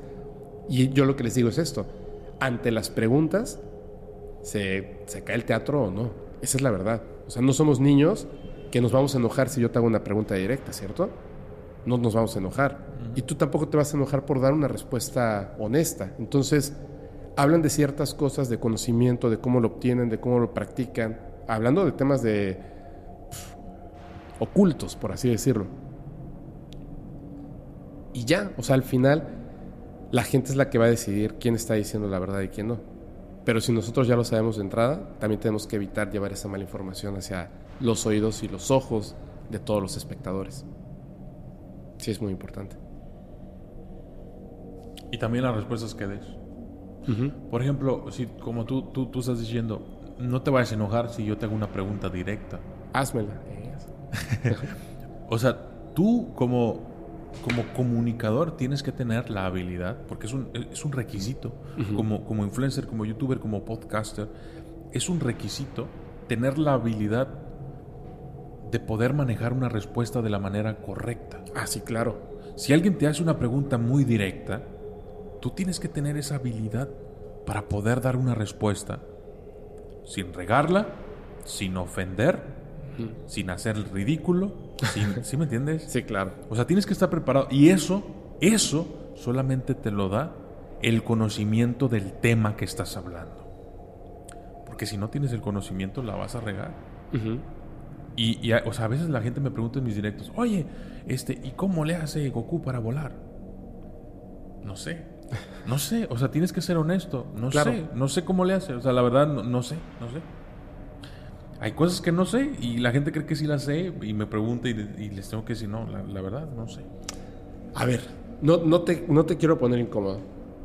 Es que a mí me han hecho varias veces, he estado cerca de esa pregunta y me he escapado de la respuesta. Porque no quiero incomodar. ¿Tú crees que mm, estas personas que hacen estos retiros, donde Re- consumen sustancias y supuestamente contactan con entidades ¿Ayahuasca? y otras, Ok. ¿tú crees que eso funciona? ¿Sea Sí. real? Sí. Sí. Sí, pero, pero yo estoy en contra. Yo estoy en contra del uso de ayahuasca, del uso de cannabis, del uso de peyote, del uso de chuparranas, del uso de todo este tipo de cosas. Estoy súper en contra de todo esto. ¿Por? Porque, por ejemplo, tú tomas un cóctel de LSD y ese cóctel lo que hace es que provoca ciertas reacciones químicas en tu cerebro y tu cerebro libera, comienza a liberar endorfinas, serotoninas, una serie de neurotransmisores o, o- o de todo. Y hacen que te sientas bien, que te sientas feliz, que te... Y, y eso es lo que causa la, la adicción, o sea, los efectos, ¿no? Ahora, si tú, por ejemplo, consumes, eh, que les dicen aquí los santitos, ¿sabes eso? Sí, sí, sí. Que son los, los hongos. Sí, los hongos. Eh, eh, pasa lo mismo. O sea, pero si tú, por ejemplo, vas al Tíbet, Ajá. te vas a encontrar a una persona, a un, a un eh, maestro eh, tibetano, un, un monje por ahí este, haciendo una meditación. Y cuando meditan, científicamente está comprobado que los Dalai Lama son las personas más felices del mundo. Está comprobado. Y ellos lo hacen. Ellos no chupan ranas. Ellos no fuman. Ellos dominan su mente y segregan ellos mismos esas sustancias. Así es. Entonces eso se hace por medio de la meditación. Ir y tomar ayahuasca, ir y, y fumar esto, ir y consumir el otro, ir y quemar aquello, para mí es trampa Exacto. y es una forma, es la forma incorrecta, es un atajo que no es controlable, Así es. porque todos somos diferentes. Y ha habido casos en los que se les pasa la mano y terminas en el hospital o, o te quedas allá arriba. Entonces, lo mejor es que tú te conozcas a ti mismo y desarrolles esa capacidad. por medio de meditación, por medio de eso. O sea, no te estoy diciendo que yo sea, pero quiero ser. Es, o sea, yo sí quiero, yo sí quiero poder ser la mitad de lo que, de lo que logra un, un Dalai Lama. Pero se necesita, o sea, no, es que nosotros lo tenemos, lo tenemos todo. La Biblia dice que somos como dioses. Somos, la Biblia dice que somos hechos a imagen y semejanza de Dios. O sea, somos semejantes a Dios. ¿Por qué no íbamos a poder hacer ciertas cosas como esas de controlar nuestra mente si somos hechos a semejanza de Dios? Es que, y además es, qué, qué buena respuesta, porque esa es la respuesta, por lo menos la que yo opino, estoy totalmente de acuerdo. Yo lo que pienso es, es un atajo, es trampa, es saltarse la fila. Voy a eso. El conocimiento, como se acaba de, hablar hace un momentito, es muy importante. El conocimiento de un tema en específico te previene de ciertas cosas. Entonces, si tú vas a contactar con ciertas entidades y no sabes ni siquiera controlar tu cuerpo, tu mente ni tu espíritu, pero ¿qué crees que va a pasar si esto sí funciona? Te va a ir pero mal, o sea, absolutamente mal. El contacto se puede lograr sin tomar atajos. Sí. El conocimiento, el crecimiento espiritual, sin tomar atajos. De hecho, debe de ser sin tomar atajos, por supuesto. Es como, como los sueños, es como los sueños. O sea, hay, hay diferentes tipos de sueños.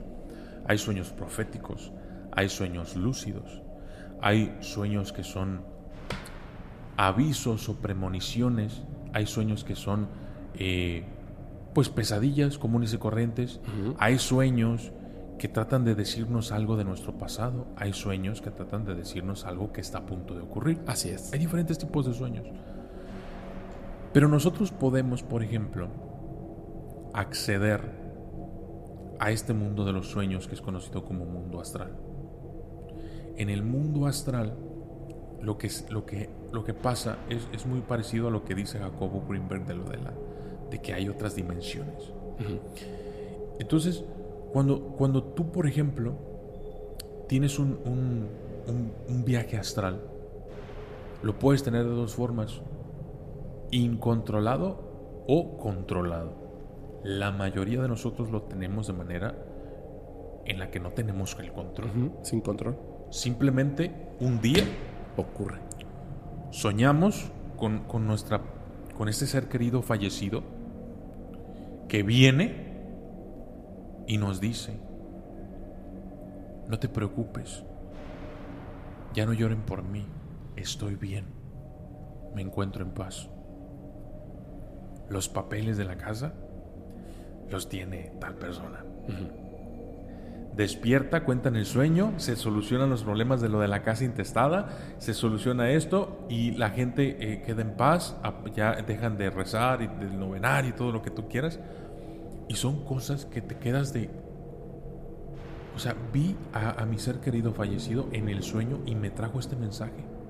Me trajo un mensaje. Entonces, hay un mundo en el que nosotros podemos contactar y ser contactados. Sí. Pero, ¿qué pasa con estas personas que no controlan este tipo de viajes astrales? Pues que tú dices, quiero repetirlo, pero no puedes, porque no tienes la capacidad desarrollada. Pero hay quienes desarrollan la habilidad, así como desarrollas la habilidad para, por ejemplo, tener sueños lúcidos. Yo he desarrollado la capacidad de tener sueños lúcidos. ¿Sí?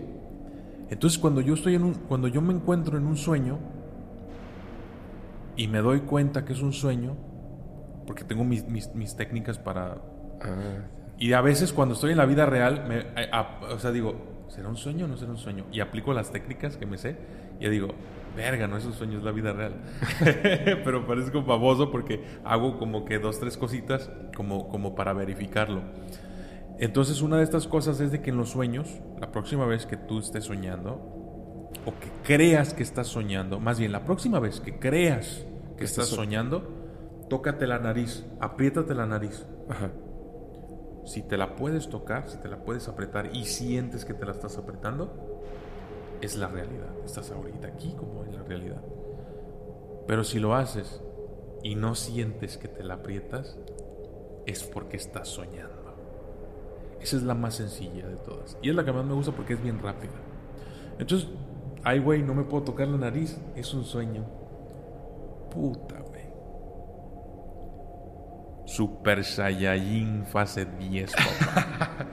Volar, lo sí, que sea. Sí, lo que sea. O sea, ya cuando sabes esto es un sueño y lo has, ya lo has hecho varias veces,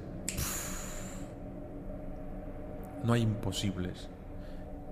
¿Qué es lo que haces? Bueno, yo, a mí me encanta volar, pero también me he dado tiros con demonios. he rescatado personas, he, he hablado con, con desconocidos, así como con entidades, he hecho un montón de cosas. Esto se puede hacer cuando, cuando aprendes tú a controlarlo.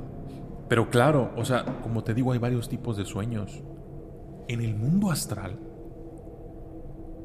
hay lugares seguros y hay lugares peligrosos. Por eso se habla de cadáveres astrales, entidades de abajo astral y cosas de estas. Entonces tienes que saber manejarlo.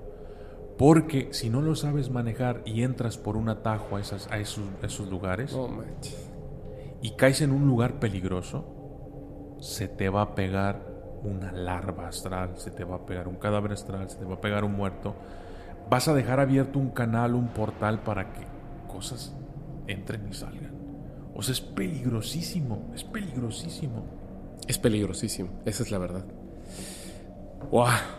No, sí, yo, yo, yo lo que digo es que hay que tener mucho cuidado. Hay que aprender a caminar antes de correr en este tipo de situaciones. Y sí es así, sí es así. Oye, este, fíjate que, que me gustaría, si te parece bien, porque yo había preparado algo para hablarte de extraterrestres, pero no, no siento que sea como, como el este, el tipo de Si tema. este video llega... No, lo que te iba a decir es lo siguiente, es porque al principio a mí me falló algo. Siempre, al, principio de, de, de- de ahorita o de... del podcast. Ok. Sí, siempre empezamos con cuáles son las redes sociales y todo, pero como, como empezamos estábamos platicando de otra cosa que, Pero que no es era que, parte güey, del es que eso es lo padre del podcast, güey. Hablas de todo. O sea, eso es lo padre de cuando se vuelve orgánico el rollo. O sea, Sí. o sea la gente a lo mejor cree, cree que esto es- hay gente que va a decir, no, pues tienen un guion por ahí que están. No, o sea, este güey y yo ahorita llegamos y, y incluso hasta me equivoqué de casa y andaba metiéndome Sí. por ahí una casa embrujada. Yo pensé que era broma eso que me decías. y entonces, este. No, o sea, ya llegué y estábamos cotorreando. Este me enseñó las nuevas instalaciones y todo. Y estábamos platicando y, y de un momento pues empezamos a grabar, empezó a grabar, pero nos quedamos en la plática y, y- y, pues yo creo que así va a salir, no sé, no, no, no sé qué va a pasar. Lo- no sé. Ah, o sea, no sé, pero es que esto es lo padre, o sea, que la gente conecta con nosotros, o sea, no estamos, no, no es de que esté leyendo por ahí los cuencos del ovni, de, de los ojos, de- o sea, no. Simplemente, o sea, estamos, estamos dialogando, estamos teniendo una conversación como, como tal y como si la estuviéramos teniendo en un campamento, Sí. en un, en un, güey. ¿Qué? Eso, güey. Sí, sí, sí, Ahorita sí, que sí. estábamos hablando de la convención, güey. Eso. ¿Sabes dónde lo hay? Hay una, una exposición, una, perdón, una convención cada solsticio eh, de medieval, güey. Ah, caray. Sí, hay, eh, en, en- en México, y la hacen en México y en Guadalajara. Nosotros podemos inventar la nuestra, güey. Sí. Podemos hacer las convenciones, no sé, digamos, este... Hay que investigar así un día que sea muy significativo como para lo paranormal. Por así decirlo, este, no sé, el día en que se estrelló el, el- el ovni en Nuevo De Roswell. México. 18 de este, julio de 1947. Podemos hacer las convenciones el 18 de julio, güey. Sí. Pero, pero eso sería, estaría padre hacerlo como en una zona como de bosque Como Tepoztlán. y hacer una, una fogata, güey. Sí. Y llevarnos un audio y empezar ahí todos, güey. ¿Sí me entiendes? O sea, Sí, hacer, hacer como ese- esos. eh, contar historias de. Cuando estás en la fogata y de repente ya hasta te amaneció porque no dejas de platicar el Sí, tema. Y de repente que pasa un hombre lobo corriendo, güey. Mira, No si aparece un ovni sería genial. Oh, olvídate. Sí, sería o, sea, lo mejor. o sea, yo creo que eso estaría padre. Y es eso lo que te digo, lo orgánico. O sea, que, que generes eso. Entonces es lo que estamos haciendo tú y yo ahorita. O sea, Sí. No tenemos ningún guion, no estamos este, esperando a ver, eh, a ver si este güey no dice una babosada. Ah, bueno, sí, las decimos ya ni o sea, no, ándale, o sea, entonces la, la gente, o sea, se siente más, más a gusto hablando con nosotros de esa manera. O sea, Sí. Es que, es que hablamos de lo que nos gusta, que eso es lo más interesante. Pero yo, yo le estaba diciendo, estaba, estaba metiendo un anuncio, oye. de tu podcast, bro. Ah, estaba yo ok, metiendo el anuncio. Que es- ¿Puedo anunciar tu libro? Sí, anuncia Sí. todo. Es que me gusta un montón. No, de verdad, de verdad. A mí me gusta. Ya lo anuncié en un en vivo, pero no importa, porque es que está, está bien chido. El otro día le andaba echando una ojeada y por ahí tengo el, el Bademecum también. Le andaba echando una ojeada. Está súper, súper padre. Súper padre. Sobre todo porque son un montón de, de entidades que la verdad es que yo no conocía. Esto me va a servir un montón a mí. de verdad. O sea, porque puedo hablar de un montón de cosas. Y sobre todo el hecho de conocer nuevas cosas de estos temas. Puta, me abren el apetito así la curiosidad. Fuertísimo. Entonces empiezo a ver algo aquí y yo, ah, caray, de verdad. Y me pongo a investigar otras cosas. Y descubres cosas impresionantes. Me gusta muchísimo la enciclopedia del, del miedo. Y vamos a dejar ahí el enlace. Sí, es un enlace, ¿verdad? Para- Sí, es un enlace este, eh, ahí para que lo compren en Amazon. Es- hay tres versiones: ebook, eh, pasta blanda y pasta dura. Tú Pasta tienes, dura. tú tienes es pasta este. dura. Gracias, qué chido. Me encanta. Y tienes el podcast. Sí, lo que pasa es de que eh, YouTube acaba de abrir como una nueva Sí, pestañita. Ajá. Y, y me y como ya ves que tenemos este algunos canales pues, nos asignan este unos eh, agentes ahí de, de. YouTube.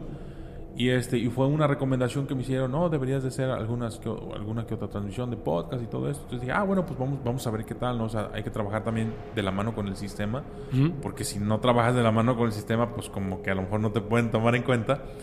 Y yo lo que quiero, pues, es, es- es, este, pues, trabajar de la mano también con, con- con eso. O sea, si, si me dieron un agente de YouTube, Claro. pues hay que usarlo, ¿no? Hay, Sí. que, hay que sacarle provecho a, a- a todo lo que me pueda aportar. Sí, por supuesto. Sí, entonces, pues por eso están, eh, eh, decidí sacarlo del podcast eh, los sábados y también por recomendación de, la misma audiencia que quería como ese tipo de, de experiencia, pues, sobre todo porque se han estado popularizando los podcasts este, ahorita. Estos últimos eh, dos años ha, ha- ha venido como, como con un buen auge todo lo de los podcasts. Eh, Es que los conversatorios son padres. sí, Agarras un tema y te sueltas hablando. Me parece, a mí me parece, eso me encanta. Sí, Mm. sí, está bien, está bien. Sí, es eso. De hecho, estaba viendo un- el. No había visto tu podcast, pero ya lo estaba viendo hoy antes de que llegaras. El, de- el el episodio paranormal. No, en- este es el que tenía que ver. Lo que pasa es que me dijo eh, un amigo, que es amigo de, de Paranormando, me dijo, oye, mira, estuvo con, con el documentalista. Y yo, ¿cuándo salió eso? Así, hoy. Y le dije, ah, qué chistoso, porque hoy, hoy al ratito voy a grabar con él. y estaba viendo yo el capítulo 2 con tu hermano. Ah, ya, ya, ya. Sí, ya. sí, sí, sí, sí. Ya. Entonces, este, ah, pues ya sabes, todo pasa por algo.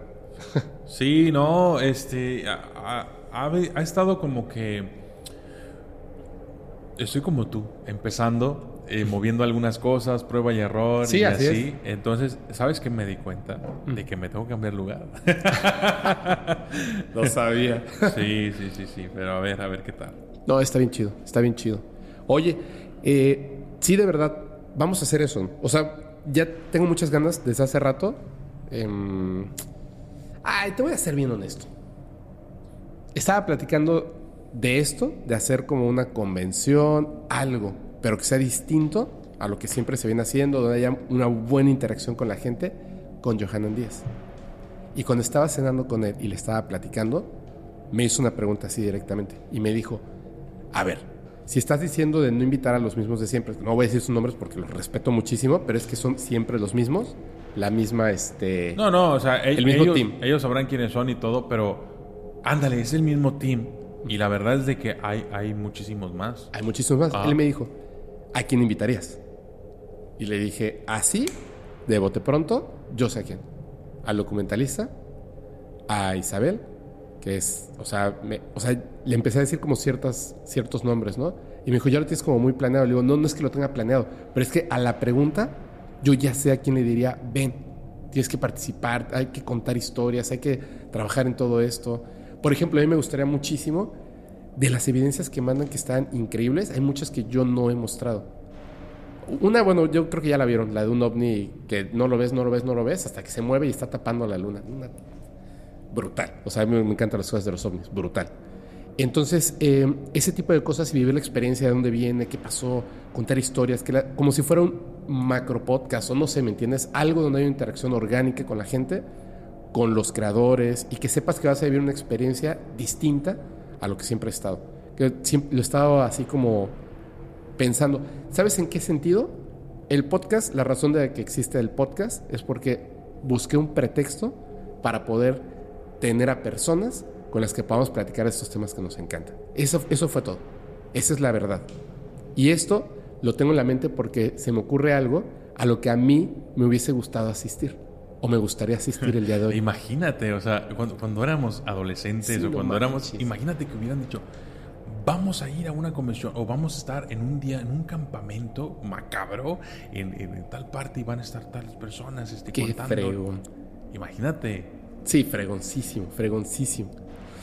Yo creo que podemos hacer algo padre. Mira, tú tienes dos cámaras, yo tengo dos cámaras.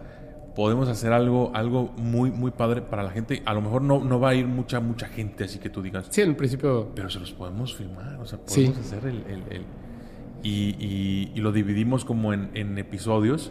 Ajá. Episodio, o sea, si somos 10 los que vamos a ir, lo dividimos en 10 episodios y que cada uno se quede un episodio, ¿me entiendes? No manches, estaría padrísimo. que todos se van al ca- a los canales. O sea, quieres ver todo, tienes que pasar por los 10 canales. O sea, fíjate, o sea, sería un, un- el, el Team 10 o qué sé yo. Team 10 paranormal, no sé, no sé, pero... Estaría buenísimo, ¿eh? No, de verdad sí estaría estaría súper chido, súper chido. Vamos a, vamos a ver qué sale, ¿no? No va a ser exactamente todo lo que acabamos de platicar, pero de que No, va, a ser- no, no. va a surgir algo, va a surgir algo. Lo tenemos que aterrizar muy bien.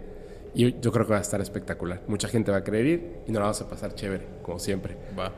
Oye, bro, muchísimas gracias. Gracias, gracias por este por venir otra vez. Estuvo súper interesante, súper interesante. Yo como que hablé mucho al final, pero por todo el principio estuve callado porque estaba... eh, me encanta, me encanta la forma que tienes de narrarlo, el conocimiento. Wow, es un temazo y la verdad eh, lo haces muy, muy bien. Te lo agradezco mucho que lo compartas con la comunidad. No, gracias a ti, Fepo, por eh, la invitación. Eh, mucha gente, no, no sé por qué de repente eh, eh, dicen que, que an- andaba el rumor por ahí de que estábamos peleados o no sé qué. No manches. También con Jorge Moreno y viene en dos días. Sí, o sea, yo, me, yo dije, ah, chus, peleado, ¿por qué? Oye, Fepo, ¿qué? No, Y- yo, yo me pego con él si mide como un metro más que yo. Entonces, no, o sea, la verdad es de que yo, yo encantado de venir, o sea, aparte pues estamos en la misma ciudad, Sí. Eh, es una ciudad relativamente pequeña, o sea, nuestros- la- hice 10 minutos de mi casa aquí. Eh, la verdad es de que además pues lo disfruto. Tomo soda, este, estoy aquí platicando contigo, que me caes bien, temas que me gustan, eh, haciendo publicidad de mi libro. No, esto está padrísimo. Este, o sea, ¿qué más puedo pedir? ¿Qué más puedo pedir? Sí, lo que pasa es que yo, yo creo que la gente pensó que, que estábamos peleados o algo, porque de repente ya, o sea, ya no, ya no, no había regresado. Pero la cuestión estaba en que yo estaba de viaje y, y, o sea, es que es raro porque la gente no se da cuenta de verdad de lo difícil que es, estando en esta posición, poder comunicarte por medios de WhatsApp, Telegram, etcétera, con las personas de tu círculo. Y es bien difícil. Se te satura de mensajes, pasa Sí. muchísimo. De Sí. hecho, ya habíamos quedado de grabar y no se pudo porque me fui a Veracruz. Perdón, adelante. Sí, es más, el otro día pasaste a mi casa Ajá. y hace así como que rápido, no, eh, este, eh, oye, espérate, déjate doy unas playeras, oye, no, déjate doy otras yo también, mira, Ajá. aquí, adiós. Sí. O sea, así fue de que, de que tenías, fíjate, tenías que ir a llevar gente al aeropuerto, regresar a tu casa, Hacer hacer maletas y regresar al aeropuerto Para salir yo. Y luego, Sí, no manches. Es súper difícil. Es, es así, es así. Y de repente, pues no nos, no nos podemos ver y no podemos, este... no, y o sea, o sea, nos gusta y todo eso, pero hay, hay veces, hay días en los que dices tú, nah, no, no, espérate, tengo que liberar carga mental, tengo que, Sí, así es. Ya, mejor una cervecita y nos vamos a Chelem o nos vamos a chelear. Hubiéramos hecho eso, hombre. Está el sol ahorita así con sí, todo. Sí, ¿verdad? Sí. La verdad, sí. Sí, sí, sí. Pero bueno, ya vamos a estar este, en medida de, de lo posible. Tú sabes que tú siempre tienes las puertas abiertas del podcast. Este, amigo, cuando tú quieras, yo encantado, yo siempre te voy a estar invitando. Cuando tú quieras y tengas chance, pues No, pero ahora tienes que ir tú a mi podcast. por supuesto, por supuesto. Sí, sí, sí. Por si no van a decir que estamos peleados otra vez. Eh, eh. No, sí, claro, claro. Tú me invitas y yo, yo voy. voy a llegar así. perfecto. Les voy a traer amor. Oye, bueno, pues bueno, muchísimas gracias. Eh, yo les recuerdo que si quieren mandar sus experiencias, evidencias, por favor, al correo fepo.podcastparanormal.com. Cuando la gente esté viendo esto, ya estrenamos nuevo canal que se llama Criminalmente. Ahorita antes de que, de que nos vayamos, te voy a enseñar los teasers. Y, eh, bueno, va a estar. Yo siento que todo va a estar bien chido, bien chido. Te agradezco muchísimo y a toda la gente, toda la comunidad, muchas gracias. Y les recuerdo que los capítulos del podcast paranormal se disfrutan mucho mejor si los escuchas mientras conduces en una oscura y terrorífica carretera y no tienes a nadie a quien abrazar. Chao.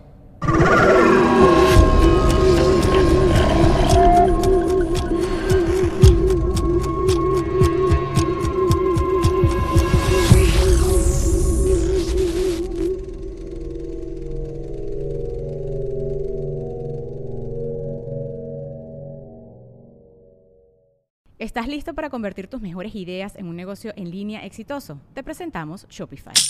Tal vez no lo sabías, pero nuestro podcast More Than Mamis es un negocio y lo empezamos por supuesto para desahogarnos y hablar sobre la maternidad, no para convertirnos en expertas de ventas y del e-commerce. Así que sí, necesitábamos ayuda para vender nuestro merch y poner en marcha nuestra tienda. ¿Y cómo suena con Shopify? Llegó otra venta. Shopify es la plataforma de comercio que está revolucionando millones de negocios en todo el mundo. Ya seas un emprendedor desde tu casa o desde donde sea, Shopify es la única herramienta que necesitas para iniciar, administrar y hacer crecer tu negocio sin dificultades. Con Shopify puedo gestionar pedidos, envíos y pagos desde cualquier lugar, brindándote toda la información y estadísticas de tus ventas al detalle. Regístrate para un periodo de prueba con tan solo un dólar al mes en shopify.com barra sonoro, todo en minúsculas. Ve a shopify.com barra sonoro para llevar tu negocio al siguiente nivel. Shopify.com barra sonoro.